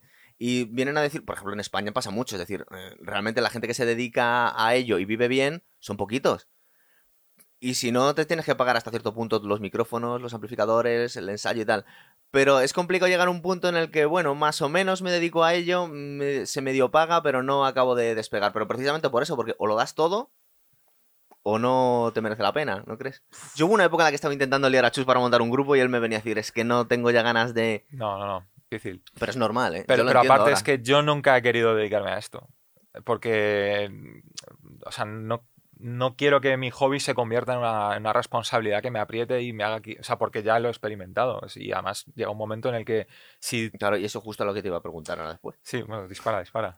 ¿Qué pasó con...? Porque el grupo más conocido, con el que has tenido cierta relevancia, es verdad que igual se te conocía más casi fuera que aquí, con Hybrid, que disteis giras mundiales, ¿no? Bueno, mundiales. No, no, no, que va, sí. Por eso se me vino todo un poco abajo, porque estaba un poco el germen ahí para salir, pero es que, tío, seguimos estando en España. O sea, no tenemos la misma facilidad. La gente no, ya no piensa. Bueno, la gente con la que he tocado no piensa como en. A lo grande. Claro. Pero es un poco cultural. Entonces, yo ya dije, no puedo, aquí yo no puedo hacer lo que, lo que, el sueño que yo tenía con 15 años. Entonces lo. Claro, es que es lo, difícil que eh, yo me imagino, a mí me pueden preguntar la gente, dice, ¿tú crees que te puedes haber dedicado a la música? Y digo, hombre, si hubiese nacido en California y cuando yo tengo 20 años, en los años 90, 80, igual podía haberlo hecho, pero porque estaban las condiciones para poder hacerlo. Es verdad que había mucha más competencia, pero había una posibilidad. Aquí en España, y es una cosa que toda la gente que se dedica al metal y que tiene un poquito de lucidez se da cuenta, es que no hay muchas posibilidades de vivir de ello por lo menos de forma digna. En plan, es que si dices, aquí no hay millones y tías y Ferraris para el que lo peta la música. Bueno, pero bajando por lo, menos, por lo menos en el metal extremo no existe no, claro, Bajando un poco la, la eh, sí, el punto de mira, Mira, mis compañeros de local, Tizin, es un grupo de grindcore, es un, subestilo super underground y cerrado, y se han hecho ya seis giras. El año pasado estuvieron en el sudeste asiático. Madre mía. ¿Eso es petarlo? No, no sé, o sea, no, no Para ese estilo igual sí, ¿eh? O sea, yo, creo que es, eso es tener éxito, pero a un nivel personal, porque eso se lo gestionan todo ellos, se pagan sus billetes. Luego es verdad que sí, tienen ahí su, su economía y tampoco es, están tirando el dinero pero se han sabido mover. Son cuatro chavales de aquí, además, de dos del barrio. Y uno del barrio, perdón. De Barajas, eh, Álvaro. Em, Todo queda el distrito 21, ¿eh? Ya, tío, es que. Madre mía. Y, y, eso, se han hecho cinco giras, tío. La última por sudeste asiático. Eh, eh, varias por Europa. han tocado un mogollón de festivales. Han editado con sellos de fuera. O sea, creo que para ser un grupo de aquí lo están haciendo genial y siguen haciéndolo bien. Pero no lo tienen planteado como forma de vida, porque ellos tienen sus trabajos, ensayan un par de veces a la semana y giran en vacaciones. O sea que es un hobby llevado al máximo nivel que puedes. Y para mí eso es lo que. O sea, para mí esa era la idea. Porque no, porque no se puede tampoco vivir de ello. Es decir, es que la economía aquí es muy flojita. Vamos a ver, más allá que sea un. por ejemplo, estamos hablando de metal extremo. Eh, aunque sea un mundillo más o menos pequeño, no tiene muchas posibilidades, en plan de que es que es algo, eh, es muy underground. No puedes pretender que te lo vayas a petar en... Bueno, antes estaba en TV o en las... Bueno, ahora mismo la gente ve directamente YouTube, pero es muy complicado llegar a, mucha, a mucho público con esto. Pero, pero realmente es que tampoco sean las... Bueno, espérate, estoy pensando ahora de metal extremo. He descubierto un grupo que se llama, creo que se llama Arsames o algo por el estilo, que se hacen, hacen death metal, brutal death, en Irán que es casi una heroicidad, porque aparte te está jugando el tipo. O sea, no solo que ganes dinero, sino que hacer música satánica en un país islámico es otra una vuelta a tuerca más. Pero lo que me estabas contando tú de hacer una gira por el sudeste asiático haciendo Greencore. Madre mía, macho. Sí, sí, sí. bueno, tuvieron que cancelar Indonesia que tenían, tenían fechas allí porque no había un rollo de papeles que tú no puedes ir a tocar porque supuestamente generas ingresos y es como que tienes que conseguir una visa de trabajo y ellos no la tenían. Y unos meses antes un grupo de aquí de España, de punk, eh, les deportaron y estaban ahí. Entonces no, cancelaron las fechas, pero tocaron en Filipinas, en, en Tailandia, en, mm, Kuala Lumpur, eso es. Sí, pues Malasia, Malasia. En Malasia, eso es. Bueno, Sí, sí, como que... que y, se- que- y es un grupo de aquí, ¿sabes? Que, que se puede hacer. Claro, ¿no? Y de hecho, vamos a ver, ¿y quiénes son los grupos más? Porque hay mucha gente que... Es que aquí luego traemos gente de, de otros... De otros de otros mundillos, que traemos gente del cine, o traemos gente del boxeo, y les interesa al final. ¿Cuáles son los grupos más, entre comillas, famosos, los más rompedores de- del estilo de metal extremo? Podríamos hablar de, empezamos a soltarnos aquí nombres, ¿cuál puede ser cuál del Greencore o del Brutal Death? Ah, En general, mundial. general, Buah, sí. tío, es- no, es, No sabrías decir. O sea, sí, te puedo decir algunos grupos que se me ocurran de cada estilo, pero es que hay tantos estilos, o sea, que no, no sé, es inabarcable. Si, si concretas en algo, te puedo, igual te Dime, puedo... por ejemplo, grupos que te interesen de metal extremo ahora mismo. Pero realmente hasta cierto punto un- underground. Eh, de metal, pues igual, metal extremo es la etiqueta más grande del mundo. Mira, hay un grupo que me gusta mucho que se llaman Car Bomb, que mm, llevan ya cuatro discos increíbles, me gustan todos, que eso es difícil cada vez que un, que un grupo me guste en cada disco que saca. Y empezaron a hacer ahí como una mezcla entre Meshuggah y Dillinger Escape Plan, y luego meten influencias un poco más locas, tipo Fantomas y grupos de Patton Qué y guapo. tal. ¿Y son españoles? No, no, no, no, es- eh, son de Nueva York, sí. Bien. Y es un grupo que me mola porque, porque tiene esa filosofía que siempre me ha gustado de hacer música metal muy técnica, pero con, pillando influencias de muchos sitios. Pero es que luego nos echamos la vista atrás y el metal, entre comillas, extremo más clásico, muchos grupos han salido de, de lugares que no estaban precisamente predispuestos para salir. Mira, por ejemplo, Sepultura. Sepultura en Brasil. Eh, ¿Quién coño hacía thrash metal en Brasil en aquel momento? Ahora igual salen, pero porque tienen a, a Sepultura que es casi, pues, lo han puesto en la Champions casi. Estoy pensando en los Vader, tío. Los Vader eran un grupo polaco que hacían death metal. Pero en Polonia hay una escena brutal, ¿eh? Sí, pero ha sido a raíz de, de Vader o ya, ya estaban antes, no sabemos, ¿no? Bueno, siempre ha habido grupos que, que aunque no hayan salido en aquella época, Vader sí despuntaron, pero siempre, pues igual, en plan, dices, es la Alameda, ¿no? ¿Qué grupos de metal extremo? Seguro que ha habido mogollón y no lo sabemos. Sí. Pero, pero ah, bueno, a raíz de Vader, pues Be- Be- Behem- Behemoth, ¿no? Se dice, Sí, son también. polacos también. Y mogollón de grupos que vienen de allí. Pero en todas partes, ¿eh? Si te pones a rastrear, en Rusia hay mogollón de grupos. En, eso, en el sudeste asiático hay mogollón de grupos. De metal extremo, Sí, sí. estoy hablando. Incluso he escuchado en Irak hay grupos de metal extremo. Sí, sí, en, cualquier sitio. Sí, mola que la música, además ahora que está globalizada, llega a todos sitios y cualquiera puede hacer. Y además lo puedes grabar con relativamente pocos medios, porque es una cosa que estábamos hablando antes. Eh, las primeras maquetas que nos grabamos nosotros en el estudio, pues teníamos una persona que sabía grabarlas, que las grababa regular, pero es que nadie más las podía grabar. Y, y la tecnología no daba para más, porque es verdad que estábamos usando Pro Tools o una especie de los primeros Pro Tools que había. Pero claro, eh, los ordenadores de mano lo- los reventabas intentando grabar una maqueta. Y hoy en día lo puede hacer casi cualquier persona en casa. Entonces, la industria musical ha cambiado muchísimo y ya nos ponemos en plan de rollo generalista a saco. Piensa, por ejemplo, que el, el- como el momento dorado de la, la época dorada de la industria musical podía ser la época de los Beatles o de Elvis Presley, que toda la gente tenía que comprarse los vinilos y que no podías piratearlo Sí. y se mo- debían mover millonadas. Luego nos damos cuenta que en realidad al principio sobre todo a los artistas les robaban a lo bestia, no sacaban mucho dinero. Pero luego la cosa fue cambiando, ¿verdad? En plan de cuando la gente se empezó a poder piratear la música en cassettes, ya bajó un poco el tema. Y hoy en día lo que hemos llegado es que prácticamente no se venden discos. Spotify paga muy mal. De hecho, he escuchado una entrevista a James Hetfield decirle que eh, Spotify les paga 2.000 dólares al año Uh. a Metallica por 170 millones de clics, una cosa así. O sea, fíjate la, la, la, la risión que es. Y que realmente ahora mismo los músicos hoy en día viven a base de dar festivales, ¿verdad? Y conciertos, una cosa así. No es que yo no estoy medio de la industria, no sé. Te puedo decir, mis, eh, mis compañeros de local, Tizin, sé que sacan mucho de los beneficios que sacan es de vender merch, o sea, de vender camisetas. O sea, de vender camisetas y luego de los conciertos que puedan dar, ¿verdad? Pero de los conciertos no o sea, sacan para costearse la gasolina, la furgoneta, o sea, ese dinero es está invertido en el propio concierto. Y vendiendo discos, poco, ¿no? Bueno, lo que pasa es que en, en estos géneros, como es algo tan sectario, tan underground, sí que es verdad que ellos sacan vinilos, sacan cassette y la gente es muy fan. Entonces sí se vende, pero como un rollo coleccionista. Porque vosotros de Hybrid, si llegasteis a grabar y teníais vuestros discos y vuestro. y eh, que los.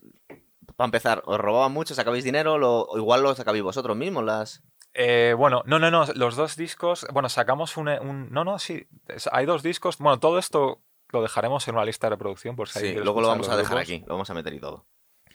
Eh, se editaron dos discos y un, y un EP, eh, todo con sellos, y bueno, pues ahí negociamos las condiciones. Lo que pasa es que, bueno, ahí cuando estás a punto de firmar por un sello y te van a hacer, te van a hacer la edición del disco, es que te dan igual las condiciones. Es como, bueno, haced lo que queráis, quedaos el dinero, yo lo que quiero es que esto salga a la luz, que se materialice y lo distribuyáis. Sí, porque lo que te hace ilusión es tener tu disco, no que... Bueno, ya no, sí, no solo tenerlo, pero que la gente pueda tener acceso a ello, porque estamos hablando, ya con Hybrid sí que había, sí que había, no sé si, bueno, Spotify fue posterior, pero sí que se podía mover por internet. Sí, que estoy, mira, aquí tengo tu, tengo la, la chuleta de tu página, y después de Hybrid luego has tocado con Doppelganger, dos años, aquí. Vale, esto estás mirando, he hecho como dos, dos, eh, o sea, dos grupos donde digamos que yo he... Que, que eras un miembro. He, com- he compuesto y, Sí. como les considero mis grupos son menos. Luego toco con muchos grupos de, de como sesión, haciendo Sí, directos. tocado aquí con. Coilbox, digo que tienen bastante... Sí, sí, sí. Sí, pero ya en el año 2004, bueno, es que estabas, es que estado en todas partes, macho. ¿Has hecho ska? ¿Has hecho rock alternativo, indie rock? O sea, a ver, tú sí ahora, porque ya sé que no tienes ganas, pero ahora mismo tú te consideras que también que eres un batería de metal extremo o ahora mismo te dirías que eres un músico realmente Hmm. y que podrías hacer cualquier cosa. Yo me considero músico, pero, pero músico no es alguien que, que se cuelga la guitarra y toca, y, o un- alguien que, que, ¿sabes? que toca la batería. ¿no? Eso es un intérprete para mí. Para mí un músico es una persona que tiene una visión más allá, pues a nivel de componer, una visión de grupo. O sea, hay un plus ahí. Estamos ahora en unos locales de ensayo y yo sé que hay mucha gente aquí tocando, pero muchos incluso están aprendiendo, otros lo Hay hacen gente como hobby. eh, también. Sí, pero yo no llamaría músico a toda la gente que toca un instrumento. No, Entonces, pa- como para mí siempre eso- ha habido todo el tema de componer, de crear, creo que por ahí va más el tema de ser músico. Muchos de los grupos con los que yo he tocado no he sido músico, he sido un señor al que le han dicho, toca estos temas y me los he aprendido. Y bien, también es otra perspectiva que, Sí, que me el ser un intérprete. Eh, tú, pero por ejemplo, cuando te venían, ¿tú estabas interpretando cosas que ya había tocado otra persona o te decían, métele la parte rítmica a esta canción que ya está terminada? Depende, ha habido de todo. Ha habido grupos con los que me han dado, pues, incluso un disco que me he tenido que aprender ahí de pe a pa, y otras bandas que me han dicho lo que quieras, y otras que, bueno, no sé si hay algún término medio. Pero sí, un poco, un poco de todo. Pero también porque me interesa eso. Yo vengo de los primeros grupos de componer, o sea, de Sí. todo el peso, de- un poco, en- no en mí, pero en el, en el grupo. También me ha gustado el, el rollo de decir, bueno, yo solo quiero tocar la batería, un estilo que no conozco y aprender. Claro. Mira, a mí me pasó porque de hecho algunos de estos, no lo voy a decir, pero algunos grupos de estos eh, pude haber tocado y llega un punto en el que te, te da un poco de pereza justo ponerte, eh, es decir, incorporarte un- a un proyecto que ya está empezado. En plan de, apréndete dos, tres discos, cuatro discos Sí, ¿por enteros. Porque, pues fíjate, la, la razón principal es porque no te compensa, tío. Es decir, no hay dinero suficiente para que me aprenda cuatro discos de memoria. Y encima de canciones que algunas están muy bien y otras me parecerán una chusta y Ya. porque no las he hecho yo también. Pero bueno, también hay canciones que he hecho yo como ser una chusta, pero son mis chustas. Quiero decir. Eh, pero eh, en mi caso, mm, de alguna forma estaba un poco ya desganado porque dices, es que realmente aquí no, no está el sueño americano, aquí no lo puedes petar, pero ni haciendo este estilo ni haciendo cualquier otra cosa. Es decir, no hay dinero suficiente como para que me apetezca meterme en este jaleo. Sí, que te compense. Claro, yo me imagino que cuando tienes 20 años te da lo mismo. Dices, "Va, esto es la hostia, me voy de gira, eh, estoy aquí de fiesta y aunque saque dos duros simplemente por el hecho de estar tocando, ya es que casi es un regalo. Porque- Es que yo tengo esa visión todavía. Ya, por eso yo digo que yo nunca lo he enfocado como algo profesional a nivel de vivir de ello ni de ganar No. dinero. Para mí es algo artístico. Entonces, eh, a mí el hecho de aprenderme un disco, para mí es estudiar. Entonces, si me toca aprender un disco de un estilo que no he tocado nunca, para mí es como una clase, una masterclass de lo que sea, ¿no? Y, y yo lo hago por eso. Nunca lo he, lo he enfocado como en plan beneficios. para hacer dinero, pasta, pero, porque tampoco realmente, bueno, no lo sé. Pero es que tampoco hemos visto mucho la posibilidad, ¿no? Hombre, es decir, hombre, dices, dices, ponte a tocar con taburete o no sé quién, que te ganas dinero. Yo, yo lo yo- sí he tenido la posibilidad y no lo he cogido. No te apetecía. porque significa vender tu alma al demonio Así. y no me, nunca me ha gustado. O sea, eso. no te hubiera gustado tocar en un grupo en el que no te sentías a gusto con la música, no podías... No, no. Y eso que, o sea, yo he tenido la suerte de cobrar como músico de sesión con grupos de metal, que es una locura. Porque Claro. todavía sí que te dan dinero por, por hacerte tus bolos de, con grupos estos de los triunfitos que no han, que no han triunfado, Sí. que est- están por ahí girando en Sí, bueno, pero, entornos pero pequeños, que desde pero hay, punto de vista alimenticio te, da, te puede dar hay- dinero, hay claro. dinero, eso es. Sí, sí. Y además es muy fácil cogerlo, porque es que da igual que seas tú o que, o sea, es, necesita alguien que toque lo que sea, guitarra, batería, Sí. te contratan, por decirlo así, si es que da igual, es aprenderte unas canciones y tocarlas.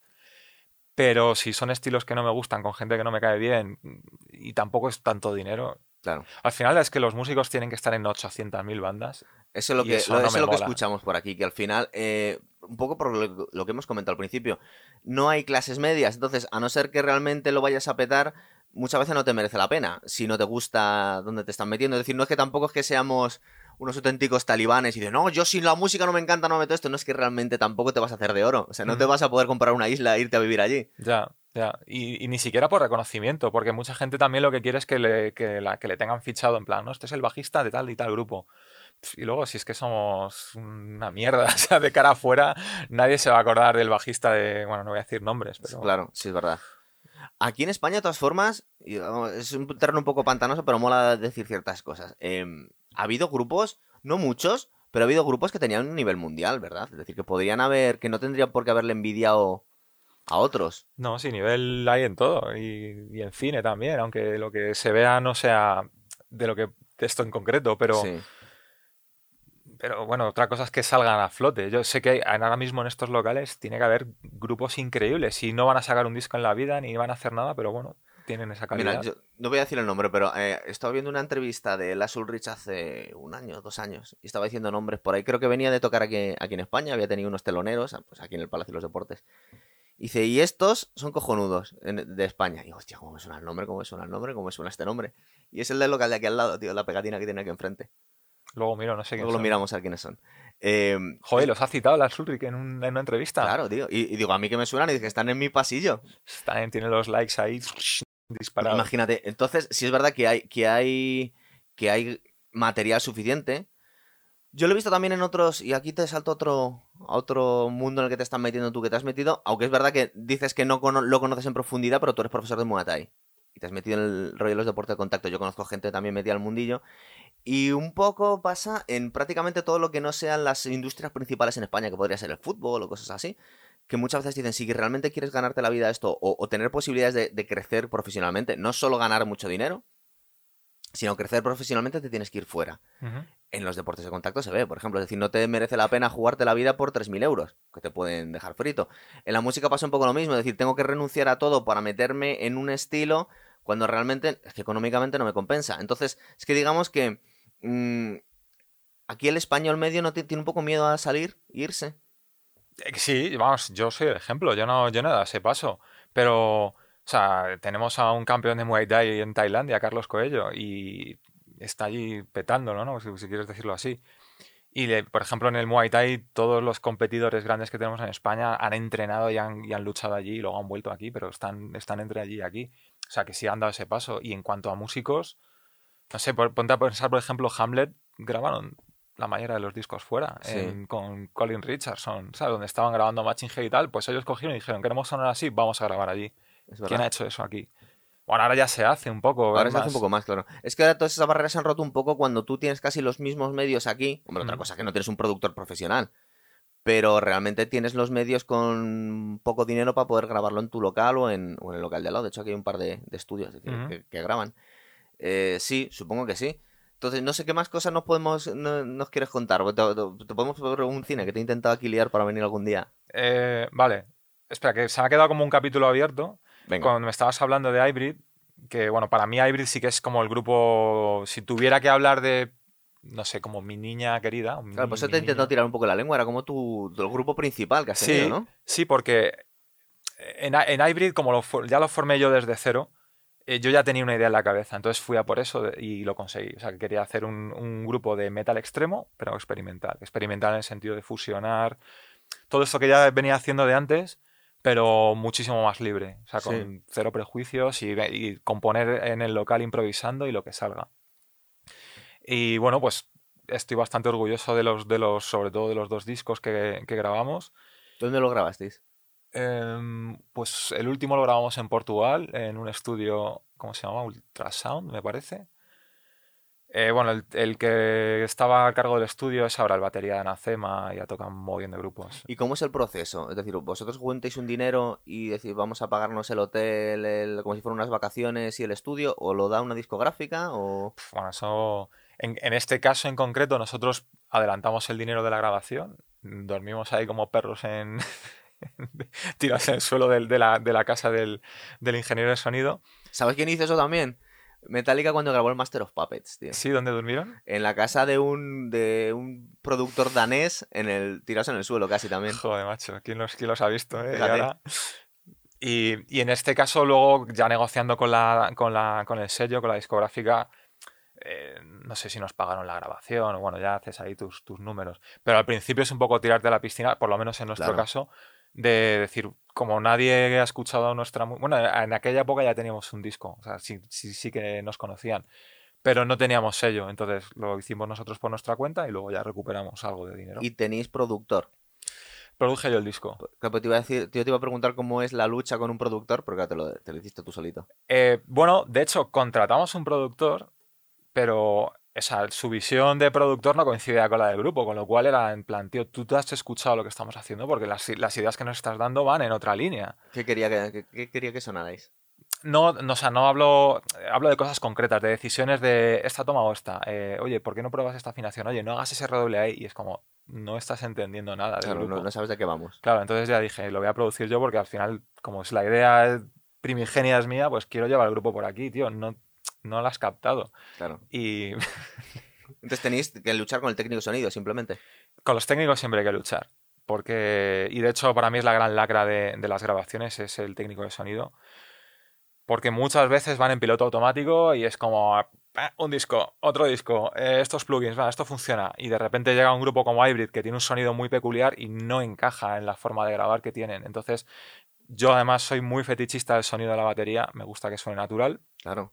Que te tiras, simplemente te tiras unas horas hasta que lo dejes. Bueno, horas o días. Hay gente que tú llegas ahí, montas tu batería y hasta que la pongas como te gusta, Sí, pues pasar ahí. Sí, el primer día es solo de montaje, prueba y tal, es un rollo. Pero ya no solo eso, sino en la mezcla. eh, no me quiero meter en este tema, pero por donde están yendo los derroteros de la música es a camuflar todo, como si pusierais filtros de Instagram o de Sí. Photoshop a la música para, yo qué sé, dejar ahí un acabado que a mí no me gusta. Y lo hacen por todo, defecto. claro.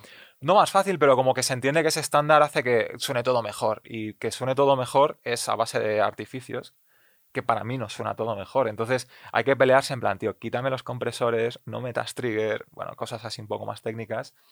Y para mí eso es muy Pues, tedioso. ¿Te metían triggers en el doble bombo? No, es, no exactamente trigger, pero lo que hacen es comprimirlo de tal manera que hace que ya no suena a bombo. O sea, suena ahí, pues, el rollo Fear Factory este, que Sí. para, Fear Factory queda Mola bien. mucho, pero no todos somos Fear Factory, claro. Claro, entonces te quita los graves del bombo, que para mí un bombo tiene que tener graves, para mí, no sé, para cualquier batería debería, tener graves, pues te los quitan y tener Por eso que, es el cacharro más claro, ancho. tener que luchar con eso, o sea, con una persona que entiende el sonido me parece ridículo, pero de repente ellos tienen esa visión porque les ha funcionado y los grupos se lo piden y es ya como...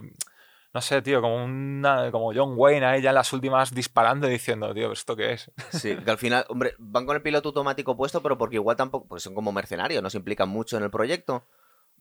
También hay de eso. Claro. Pero yo creo que hay mucho de como de deje del gremio, ¿no? De que eso, bueno, es que se está haciendo así, pues como en el cine. Ahora, ¿quién te hace un- una pintura mate o quién te hace ahí un prop? Si ahora ya lo pueden hacer con un Claro. ordenador, tiene que llegar un director loco y decir, no, tío, yo el monstruo este lo quiero construir. Sí, claro, que decir, venga uno y dice, no, yo quiero miniaturas, no quiero... Claro, pero CGI". te va a decir el de turno, no, tío, es que por la mitad de dinero te lo hacemos digital. Y te va a decir otro, ya, pero es que yo quiero que. A mí me mola Star Wars. No, Claro. quiero, no quiero un croma.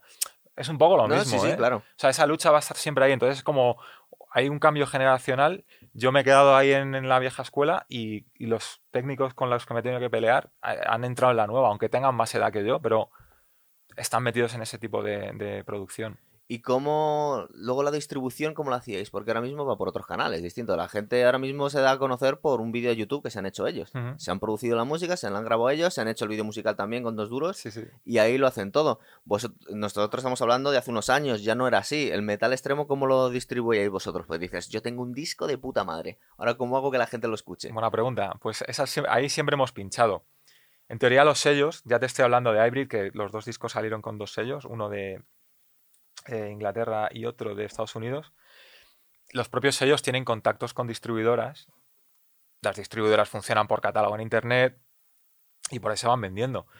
Pero te estoy hablando del año 2000, en el año 2013 salió el segundo disco de Hybrid, el Angst, y a partir de ahí ya petó eh, Spotify, ya iba todo como por, por, por iTunes, como todo virtual. Spotify os pagaban. ¿Cuántos pagaban? Pues Porque la- después de escuchar a Hetfield que le pagan 2.000 dólares al año, yo no sé cuántos podían Pues pagar a vosotros. Estuve pensando esta semana, en plan, no sé qué pasó con esos royalties, que será una vergüenza, pero eso lo tiene alguien. Alguien está tomándose una mariscada ahí con los royalties de, de mi grupo. Pero igual lo firmamos y no me di cuenta que eh, la, la venta digital se la quedaban ellos. No, no sabes sé. muy bien cómo fue eso. No, tendría que meterme a ver, releer emails y el contrato si no me apetece. ¿Y el merchandising? Porque tenéis merchandising, tenéis vuestras camisetas y vuestros tal. Sí, pero nada, fue muy anecdótico. Hicimos ahí un par de camisetas y eso sí que lo hacíamos nosotros y lo vendíamos nosotros. El diseño lo hacéis vosotros. Sí, también. pero las camisetas también, que las encargábamos, o sea, que lo hacíamos aquí, ya nos encargaba el sello. Claro. Bueno, eso ya, digamos que en eso, en eso sí os habéis adelantado a lo que se ha venido haciendo. Al final, hoy en día el, el artista, entre comillas, tiene mucho más control sobre lo que puede hacer. Antes se debía todo a la, a la discográfica. Es decir, Sí, puede ser. tú nos vamos al primer grupo grande por excelencia, que son los Beatles. A estos tíos les decían cómo se tenían que vestir directamente. Sí, les- que, que aparte luego dicen que lo hemos agradecido. Al principio íbamos con ropa de cuero porque estábamos terminando, estábamos imitando a los años 50 a Elvis y todos los rockeros y nos dijeron, no, no, esto ya no vais a ningún lado. Ajá. Ponernos un traje. Parece ser que era gente bastante macarra, como decimos. O sea, que, que han quedado como que eran los, los buenos, los Beatles y los, y los rebeldes, los Rolling Stones, y no tenía absolutamente nada que ver. Ajá. De hecho, hay. No sé si está grabado, pero está bastante, bastante corroborado una versión que estaban en The Cavern tocando y hubo un tío que le- se le acercó a John Lennon y le dijo que, que eran unos maricas, que qué música estaban haciendo. El tío se cogió la guitarra directamente y le saltó los dientes y siguió tocando el mismo tema. Y eran los Beatles. O sea que de alguna forma les estaban. Porque eran, eran gente de clase trabajadora de, de Liverpool, no eran unos niños pijos, aunque nos vendieron esa imagen. Y la imagen que les creaban eran de los estudios y de los managers y mucha gente. Supongo que eso, lo estamos hablando también en el cine, eh, cada vez más eh, meten mano las, las, digamos, la parte ejecutiva, los productores. Y en la música, pf, bueno, lo que pasa es que llevan tantos años haciendo lo que no sabemos si pasa más o menos ahora mismo. En el metal extremo supongo que no te meten Cla- mano. claro, claro, eso te iba a decir, que depende del género, ¿no? Eh, ¿Sabes? Los Beatles es que estamos hablando del grupo de música popular más grande del mundo, ¿no? Claro, y los que gente, y imagínate la máquina de hacer dinero que eran esos, claro, Sí. muchísima gente vivía de, Sí. de esto. También hay una, hay una imagen muy chula eh, cuando fueron a visitarle los Beatles a, a Elvis Presley. Como ya la confluencia de astros que iban ahí todos. Y, y era curioso eh, la cantidad de gente que tenía a su servicio, los parásitos que tenía Elvis, que tenía una troupe de gente viviendo de, viviendo de ellos, ¿sabes? Ah, ¿Y qué se- de qué se encargaba esa gente? De, de- de cambiarle el papel higiénico, traerle un té, afinarle la guitarra, pero que tenía cinco, tenía cinco o seis habitaciones con personas que le seguían, les secarle el sudor, todas estas Qué cosas. agobio. Mm, Imagínate no solo el agobio, hombre, supongo que muchos eran colegas, sino la sangría de dinero que tiene que ser eso, ¿sabes? Porque no hay dinero en el mundo para pagar Pa- bueno, 50... Bueno, sí, claro, lo había, pero luego muchas eh, veces... Pero él sí, él sí lo tenía, ¿no? Sí, pero luego muchas veces esta gente echa, echa la vista atrás y dice, madre mía, la cantidad de dinero que, que no vi, de repente, ¿sabes? No sé. Supongo que cuando... tú has visto la foto de su casa, ¿no? Sí, sí, hombre, es un monumento al mal gusto también. Bueno, mira, ahora por ejemplo que vuelve Mike Tyson y volvemos un poco a, a la parte de deportes de contacto que te están metiendo tú ahora. Este tío creo que ha sido el deportista que más dinero ha ganado al cambio de la historia, más que cualquier fu- futbolista o tal. Y el tío se ha arruinado, ahora está volviendo a hacer dinero, pues se arruinado. pero No, no, pero no solo eso, es que el tío venía a decir, dice que luego, luego revisé las cuentas y Don King me cobraba 7 mil dólares por una toalla. ¿Y no tío. se da cuenta de eso? Bueno, estaba ahí demasiado Estaba- a- estaba- a, lo suyo. El tío contaba que conocía a una tía en, un, en una discoteca y le, y le regalaba un Rolls Royce. Entonces, claro, ese nivel de quemar pasta. Qué horror. Hay muchas historias de esas en el, en el mundo de la música en, en Estados Unidos, pero estamos hablando en plan de rollo mainstream. Claro. Pero es que, claro, en el, en el estilo en el que estabas metido tú, todo eso suena indígena casi, como si te están hablando de, de otra Pe- cosa, pe- ¿verdad? me- pero me hablas de Muay Thai. No, te estaba saltando la música Ah, y al- vale. digamos que de, de despilfarrar dinero cuando llegas a un, a un grado de mucho éxito. Pero Ali no lo hizo. Ali, bueno, Ali, Ali tuvo que, eh, que volver. eh, Ali pegó- peleó hasta los 39 años, arrastrándose un poco. De hecho, ya debía tener algunos síntomas de la enfermedad y el tío se llevó palizas horrorosas. Eh, porque seguramente le haría falta el dinero. Pero también se mezclaba el dinero con el ego. Es decir, era el pero, tío más grande. Pero él no iba. ¿no? No, él no lo tiraba así, pero luego estuvo metido en la, en la nación del Islam, tuvo muchas mujeres, muchos hijos por ahí, y segura, y luego también tuvo de manager a Don King, que es uno de los grandes estafadores de la historia. O sea que vete tú a saber, pero el tío no, no le sobraba el dinero, ¿eh? O sea, no era un tío que se le cayera el dinero de los bolsillos. Gente que lo lleva mejor que otros, pero esto no. Es. En el bo- boxeo también se ve como que ha habido muchas víctimas de. Es que en las grandes industrias, en la, en la- el cine también se ve, pero sobre todo en, el- en el- en los deportes. En el deporte, el boxeo, que además es, suele ser gente de bajo extracto social que la gente no sabe, no sabe nada, tío. Mm. ¿De dónde salen los boxeadores? Gente que no tiene nada que perder. Normalmente entonces es gente pues con poca cultura, que se deslumbran enseguida con 20 años, te hacen el tío más famoso del mundo. Y eso lo hemos visto también en la música. Es decir, cuando te dan todo, pues es complicado tener la, la cabeza fría, claro. Yo es que como no he estado ahí, ya te digo que a mí pues te, lo- la, te lo puedes imaginar desde fuera. claro. la industria no, no me ha, no me ha enseñado ahí dinero nunca. ¿Cómo crees que es? ¿Cómo ves tú ahora mismo? Porque sí es verdad que hemos comentado antes que la música ahora mismo, hasta cierto punto, es interesante, sobre todo la, la- el que no existan tanto los, los compartimentos de la música es tan el metal es- se hace esto, el, el pop se hace esto. Eso ya hasta cierto punto no existe. Y tenemos posibilidades de, de grabar prácticamente cualquier persona desde su casa. Pero también es como. es- no quiero sonar muy cascarrabias, pero es un momento un poco extraño, ¿no? Porque no tampoco. Yo no veo muchas cosas de grandísima calidad, veo un poco de ruido. ¿Tú cómo lo ves ahora mismo? A ver, hay una saturación, como estamos sobreinformados, también estamos eh, Sobre- sobreestimulados. musicados. Sí, sí, hay, hay demasiado. Ah, La parte negativa de que ahora tengamos tanto acceso a grabar y a hacer cosas es que todo eso está ahí, ¿sabes? Pero vamos, te estoy hablando de música, de cine, de cualquier cosa, de fotografía. Entonces, joder, hay que buscar más. Y además ya no tenemos la figura del gurú que te, que te dice, esto es el, este es el mejor disco del año. Ahora te hacen listas de los, no sé, 100 mejores discos del año. Yo no, no puedo escuchar 100 discos en un año. Claro. O sea, quiero digerirlo. Entonces, hay mucho, hay mucha más. Eh, ni para decir mierda, también hay más Claro. mierda. Bueno. Pero, pero siempre hay calidad. Entonces hay que saber buscar más. Y en el proceso te puedes cansar. Porque te van a llegar estímulos, te va a llegar alguien que te va a decir, escúchate tal, tú, escúchate, escúchate no sé qué. Claro. Y dices, espérate, no tengo tiempo. Pero la opción la tienes, porque tienes Spotify y sí es verdad que te lo puedes escuchar a- a- con un clic. Sí. Entonces hay que buscar más.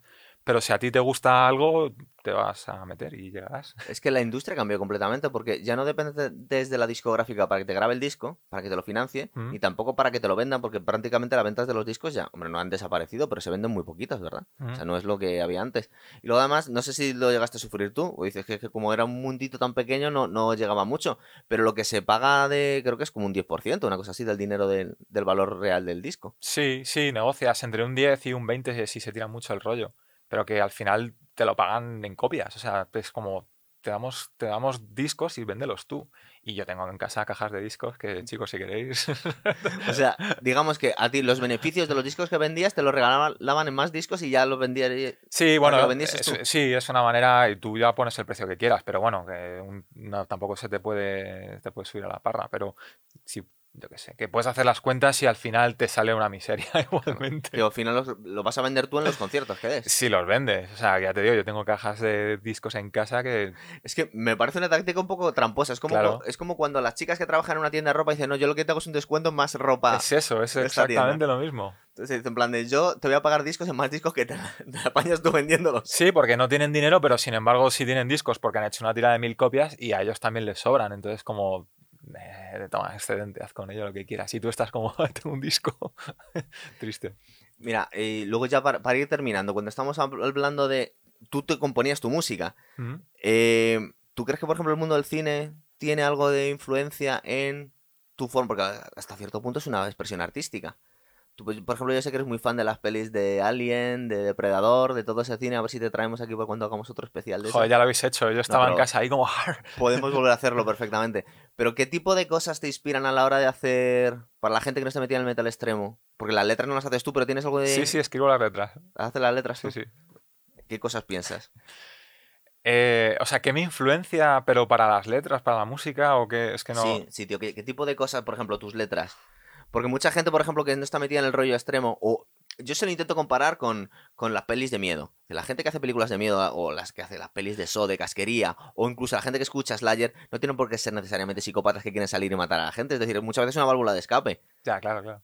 Entonces, es decir, no, no siempre son pirados, hay algunos que sí lo son. De hecho, el que quiera informarse un poco, si se ponen a estudiar el black metal y el- toda la gente que había en, el- en- los países nórdicos, había auténticos zumbados, pero Sí, gente muy, peligrosa. Como claro, cualquier sitio, ¿eh? Y yo qué sé, seguro que los Rolling también están un poco para allá. total, pero que no es necesariamente que son... eh, No, no, no. Claro, exactamente. Dice, ¿qué, qué tipo de cosas te, te- se te pasan por la cabeza tú para hacer las letras o las canciones? Pues para hacer las letras, mm, em, los dos discos de Hybrid, o sea, que es donde he escrito las letras. ¿Las hacías tú? Sí, son, son conceptuales. Entonces, bueno, es como crear una historia, un guion o así, ¿no? Es Sí. como cada canción es un paso. Es un poco enrevesado, tampoco me quiero meter, pero mm, soy muy fatalista, o sea, me, me gusta mucho la filosofía y el nihilismo, entonces, o sea, hago como una visión desde fuera de cómo está la, la- vida. Y bueno, pues que no, no sé cómo, cómo, cómo, Pero se- sería algo así como, por ejemplo, eh, un disco conceptual y de un futuro un poco distópico, como podría ser algo así como el de Manufacture o algo por el estilo. Es decir, que son discos Sí, que son hasta cierto punto temáticos de la rebelión de las máquinas contra el ser humano, mm, punto de vista bastante apocalíptico. Sí, el- de hecho el, el primer disco de Hybrid se llama The Eighth Plague, la octava plaga, habla de como que de las siete plagas bíblicas de la- del Apocalipsis.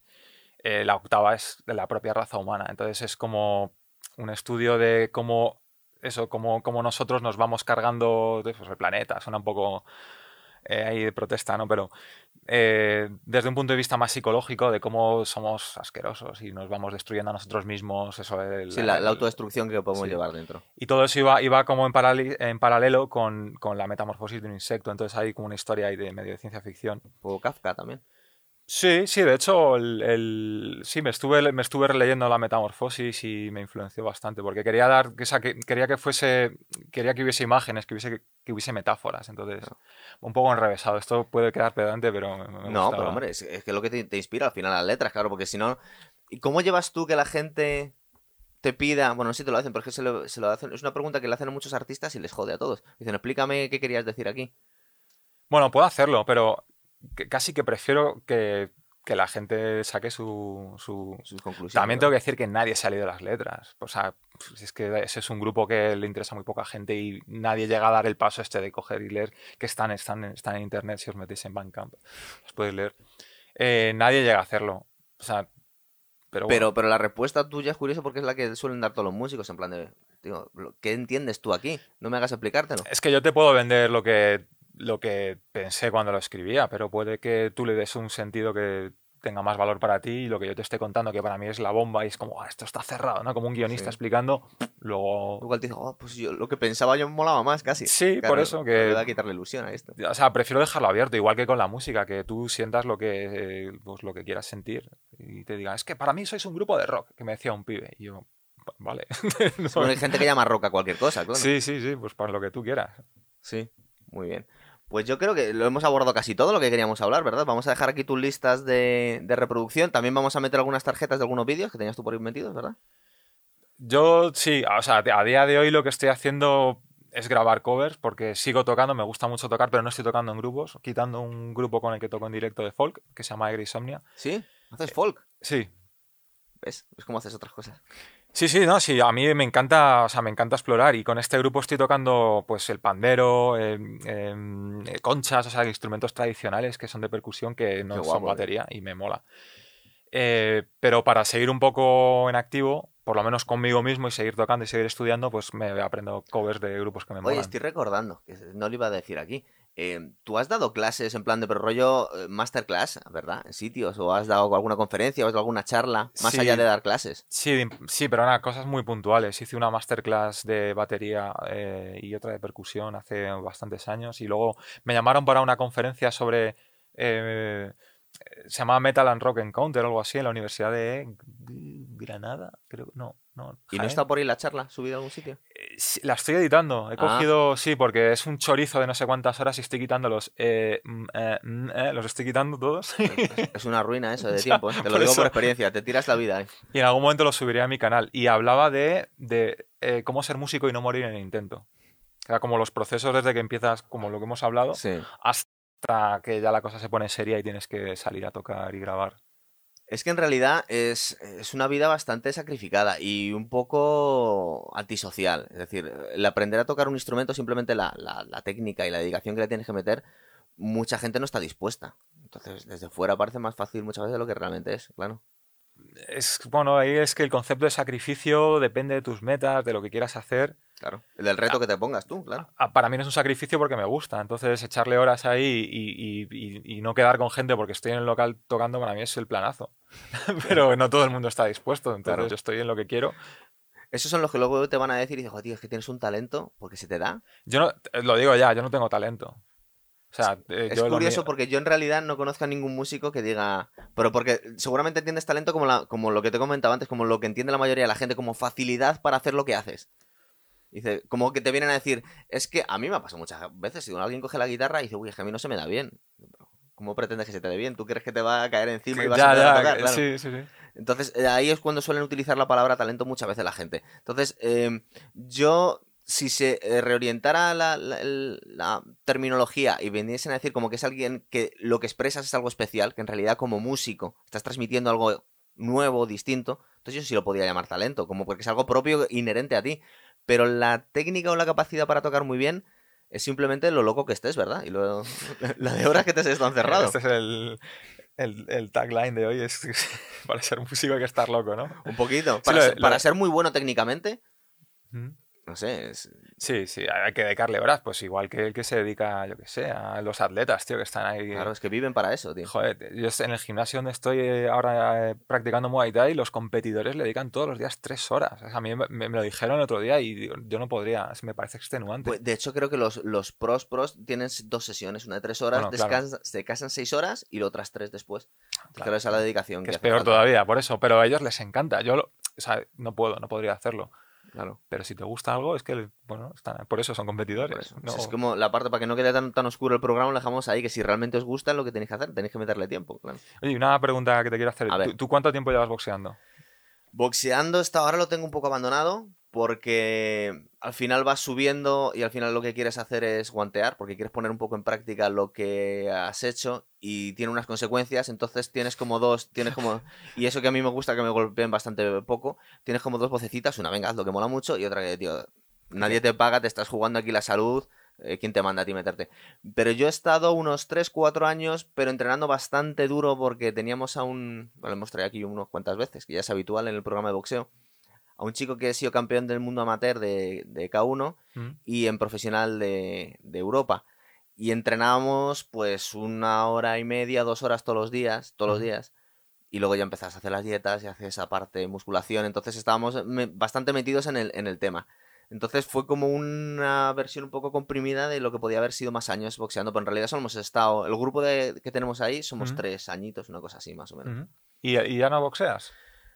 Dejé de boxear un tiempo porque tenía lesiones crónicas, entonces al tercer día de boxear se me empezaban a inflamar los tendones y digo, bueno, vamos a dejarlo un poco. A mí me y, pasó eso, y cuando son crónicas, pues tiene poca difícil solución. Ya te tienes que llegar a un acuerdo contigo en plan de no puedo boxear más de dos o tres a días a la semana porque se inflaman los tendones.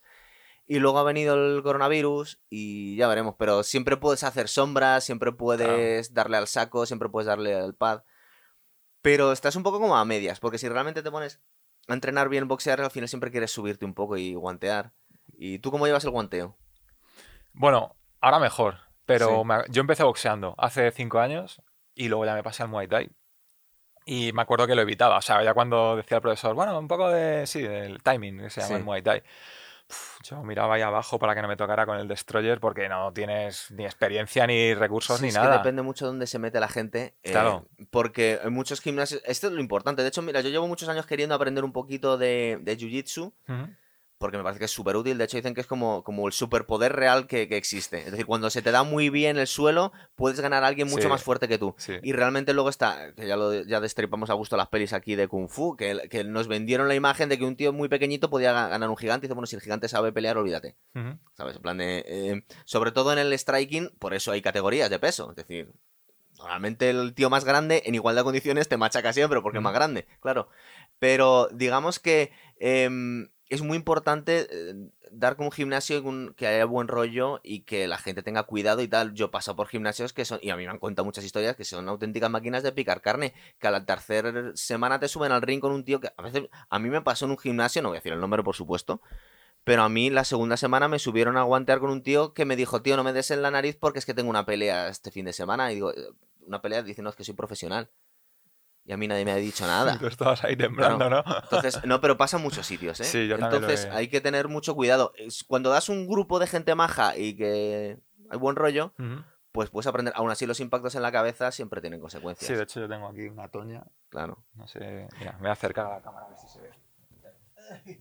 Ahí se ve. Me hace ilusión enseñar. Está por aquí.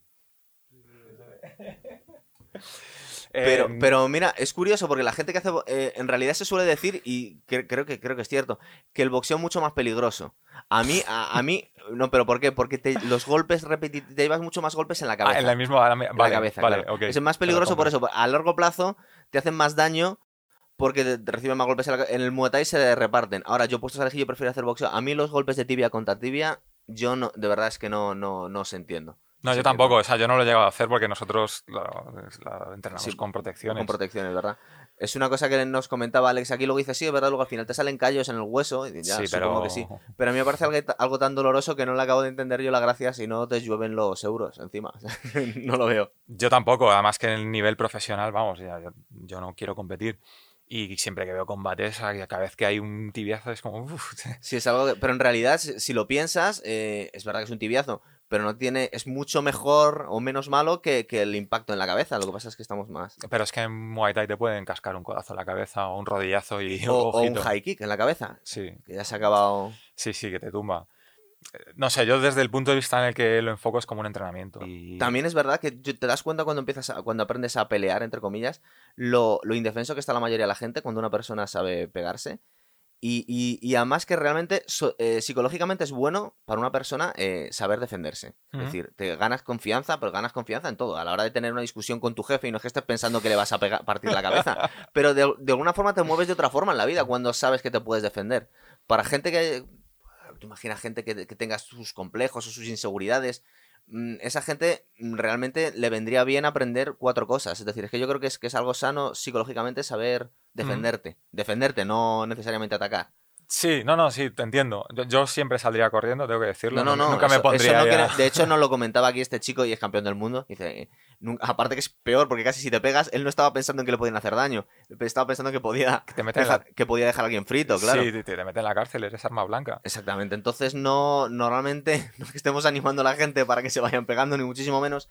Pero sí es verdad que, y tú además, tú que eres profe de esto, o sea, pero lo, lo sabes que es bueno para toda la gente saber defenderse y saber ciertas, ciertas cosas. Yo más, yo más que como, como enfocarlo como que sí es verdad, ¿eh? como el tema de la defensa, sobre todo el, el tema de, hay muchas chicas en el Muay Thai y Sí. joder, se las ve que tienen ahí un carácter que no tienen otras chicas que no hacen artes marciales. Eh, lo, es por, o sea, físicamente por, y mentalmente, tío, es que el entrenamiento no es igual irse a hacer pesas que irse a hacer No, un, no un- un deporte de contacto, un arte marcial. Eh, no sé, tío, te da una claridad de, ¿Es verdad? ¿Es verdad? mental diferente y también, joder, no sé, es que yo no puedo decir nada malo de, del, del deporte. Claro, pero también depende, y eso ya hemos incidido un poquito, en, en con quién des. Es decir, tienes Sí. que, porque te puedes meter en gimnasios que la verdad es que le quitan la afición a cualquiera. Sí, en el boxeo hay muchos de estos de barrio chungos con matones. Los, tra- los tradicionales, es que eh, piensa que hasta a- de unos años a esta parte se ha puesto de moda y se habla mucho del, de, ahora el- del boxeo de boutique, que llaman, que es donde van muchas chicas que están haciendo. Bueno, no, so- no solo el, Ya, el- ya. el que pones música y boxeas, que oye, que, que es mejor que nada, está bien. Sí. Pero si no, eh, que se le pretende dar un glamour que no está mal, porque atraes a la gente y le quitas un poco el, el estigma de ser una cosa barrio bajera y de, y, de, y de macarras y peligrosa, y no tiene que ser necesariamente así. Luego también es verdad que tiene cierto encanto el gimnasio de barrio de toda la vida, una cosa chunga como parece el, el gimnasio de Rocky, Sí, pero que, que tiene, que, tiene su, que tiene su gracia y su glamour. Y yo soy el primero que me gustan esos, casi por encima de los otros, pero, pero, eh, pero tiene que haber ciertos, cierta sensación de seguridad para la gente que se está metiendo nueva. Y aquí tradicionalmente, pues ha sido un mundillo muy, muy cerrado. Entonces, depende de dónde vayas, mm, puede ser una bendición, como dices tú, que es todo bueno, realmente.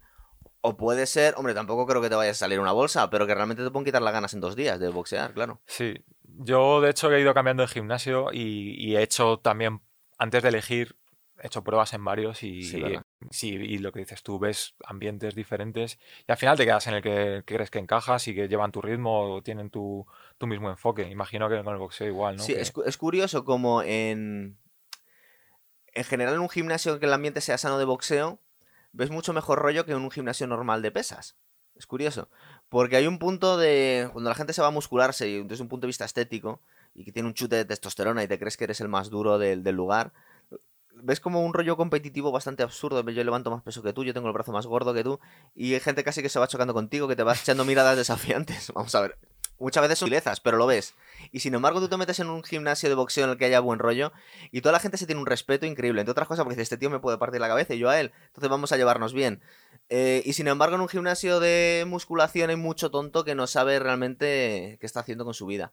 Y, y a mí me sorprendió muchísimo ese, el cambio de actitud. Y dije, joder, qué, qué- amistosa la gente aquí, comparada con, con un gimnasio el que sea eh, a las 3 de la tarde, que, está aquí to- todo lleno de tontos.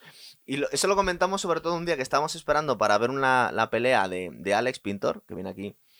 Y estábamos haciendo cola en la, para entrar a la cubierta Leganés. ¿Qué pasa? Que la mayoría de los aficionados, porque es un deporte muy, muy minoritario también, es un poco como el metal, el metal extremo.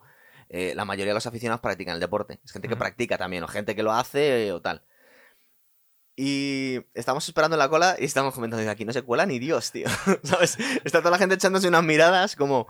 Es verdad que, que no tenía por qué pasar nada, pero que veías que te daba una sensación que toda la gente sabía defenderse. Claro, parecía un casting de los mercenarios, ¿no? Un poco así. Y, y por un lado te puede imponer un poco, pero por otro lado, de verdad que hay una tranquilidad. Cuando la gente se sabe defender un poco, hay veces que, que se bajan los humos a todo el mundo, ¿sabes? Yo- a mí esa sensación que me Porque da. saben lo que duele, ¿no? Porque claro, saben lo que duele, sabe que no me quiero pegar y, y igual el de enfrente también me puede hacer daño. Entonces es un poco como una cura de humildad. Porque en estos tiempos en los que vivimos muchas veces la gente tiene una sensación de impunidad, que es como el que va insultando al otro desde el coche. Que, no, que es curioso porque no lo haría si el tío te impide el paso en un paso de cebra, pero desde el coche te crees que estás como protegido y vas más fácil ser un, un subnormal, ¿sabes? Con la, con la Sí, gente. Sí, sí, lo, lo veo a diario. Hay un anuncio buenísimo, tío. Yo creo que con esto lo vamos a ir dejando. Pero un anuncio buenísimo, tío, de. de que era. Se llama. Es un anuncio contra la road rage, contra la ira a la carretera. Que sacaron en Estados Unidos. Y un tío se va con el coche y se le cruza a otro y le, le empieza a pitar, le llama, hijo de puta, ¿sabes que te voy a matar? No sé qué. Muy gracioso porque se abre la puerta del coche enfrente y sale Evander Holyfield. No sé quién es. Evander Holyfield es eh, pues el, el que machacó a Mike Tyson y el que cogió un poco el relevo después de la época de Tyson, pues fue Evander Holyfield. Es un campeón de los pesos pesados.